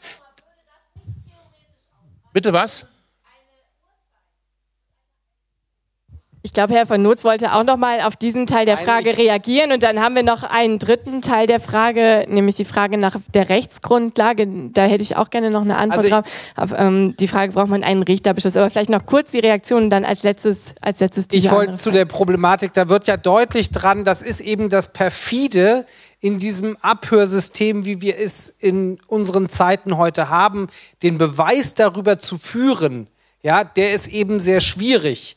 Trotzdem würde ich denken, ich habe die Bundeskanzlerin so verstanden, dass sie sehr stark den Eindruck hatte, abgehört zu werden und äh, äh, auch maximal empört war, äh, was ich erstmal richtig finde und äh, dass sie zumindest also für das Nicht-Abhören ihrer eigenen Handynummer sehr viel getan hat. Und ich vermisse sozusagen äh, das Engagement für die restlichen 80 Millionen. Äh, das ist äh, äh, das eine. Und dann muss man sagen, Sie haben ja, du hast ja den Fall äh, äh, genannt ähm, im Hinblick auf Markus R. Äh, da wissen wir nun ganz sicher, es sind drei, wahrscheinlich dreieinhalbtausend Klarnamen von BND-Mitarbeitern durchgestochen worden. Das ist ein maximal äh, unfreundlicher Akt. Ich kann es nicht anders sagen. Und ich finde, dass äh, die Reaktion darauf relativ moderat ausgefallen ist. Man hat da irgendjemanden des Landes verwiesen. Wenn man sich das umgekehrt vorstellt, äh, der BND hätte einen Spion in Washington, der die Hälfte aller äh, äh CIA-Mitarbeiter die Klarnamen abzieht. Also ich äh, glaube. Was hätten die dann gemacht? Ja, was hätten die dann gemacht? Ja, also ähm, ich, ich glaube, sie hätten nicht mehr angefragt, ob sie ihre Selektoren mit ihrem Parlament bewegen dürfen, ja, sondern sie hätten gesagt, ein Präsident, der uns diese Selektoren vorenthält, den impeachen wir übermorgen, weil das ist das Recht eines amerikanischen Parlaments. Und das sage ich gerne zum Schluss sozusagen. Wir können von den Amerikanern eins durchaus lernen. Robuste parlamentarische Kontrollgremien. Das ist es, was es braucht, um sozusagen äh, die Geheimdienste Dienste zu kontrollieren und daran mangelt es uns leider. Also, nee, ich muss bei der, also bei der Gelegenheit, wir haben, wir, wir haben jetzt das Strafrecht mal wieder. Ich, muss, ich möchte ein paar Basics sagen. Geheimdienstliche Agententätigkeit auf deutschem Boden und die Beihilfe dazu ist ein Straftatbestand. Ich erinnere daran, dass mehrere Nichtregierungsorganisationen in drei insgesamt längeren Schriftsätzen an die Generalbundesanwaltschaft diese Vorwürfe substantiert haben. Wir haben einen konkreten Fall darunter, weil der Chaos Computer Club dabei ist und namentlich genannt wurde in diesen Akten, wo wir Ermittlungen wollen. Nun ist es ja nicht so, wie Herr Altmaier sagt, dass man erstmal die Beweise auf dem Tisch haben muss, sondern üblicherweise erfolgt es bei uns in Deutschland so, dass es Ermittlungen gibt. Da muss sich mal jemand bemühen. Insofern könnte man natürlich nicht in die extraterritorialen Botschaften, aber selbstverständlich könnte man einige Ermittlungen mal anstreben für diese Standorte. Man könnte eine ganze Menge. Herr Ranger hat diese peinliche Interview im Spiel gegeben und gesagt, ja, ja, also über die Journalisten schreiben, naja, aber er hat es auch nicht mal versucht. Wir haben dreimal in längeren Schriftsätzen nachgelegt und es gibt offenbar keinen einzigen Anlass. Er hat nicht mal Ermittlungen begonnen.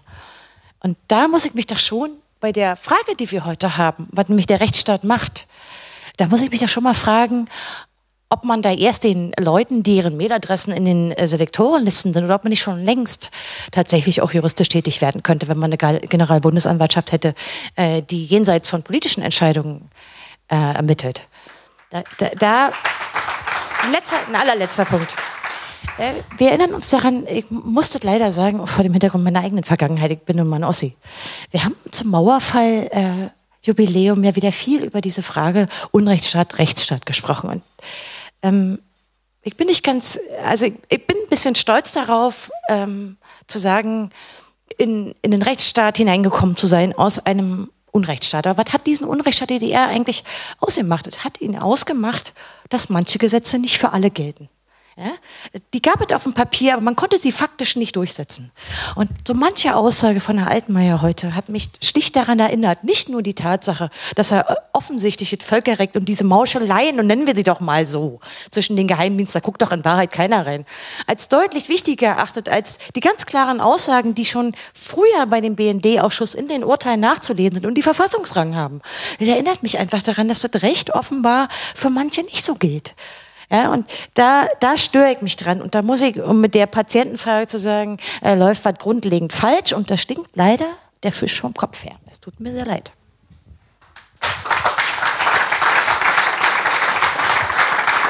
Aber hey, anders in der DDR, ich darf es hier sagen. Yay.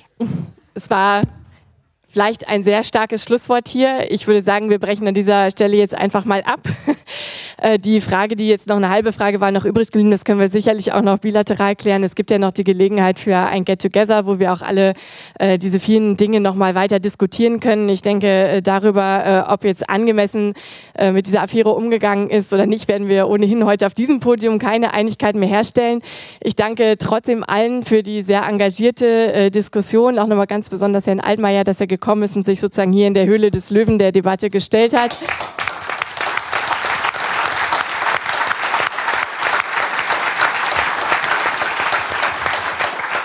Und dann würde ich äh, gerne vorne im Foyer noch äh, gute weitere Diskussionen und einen schönen Abend.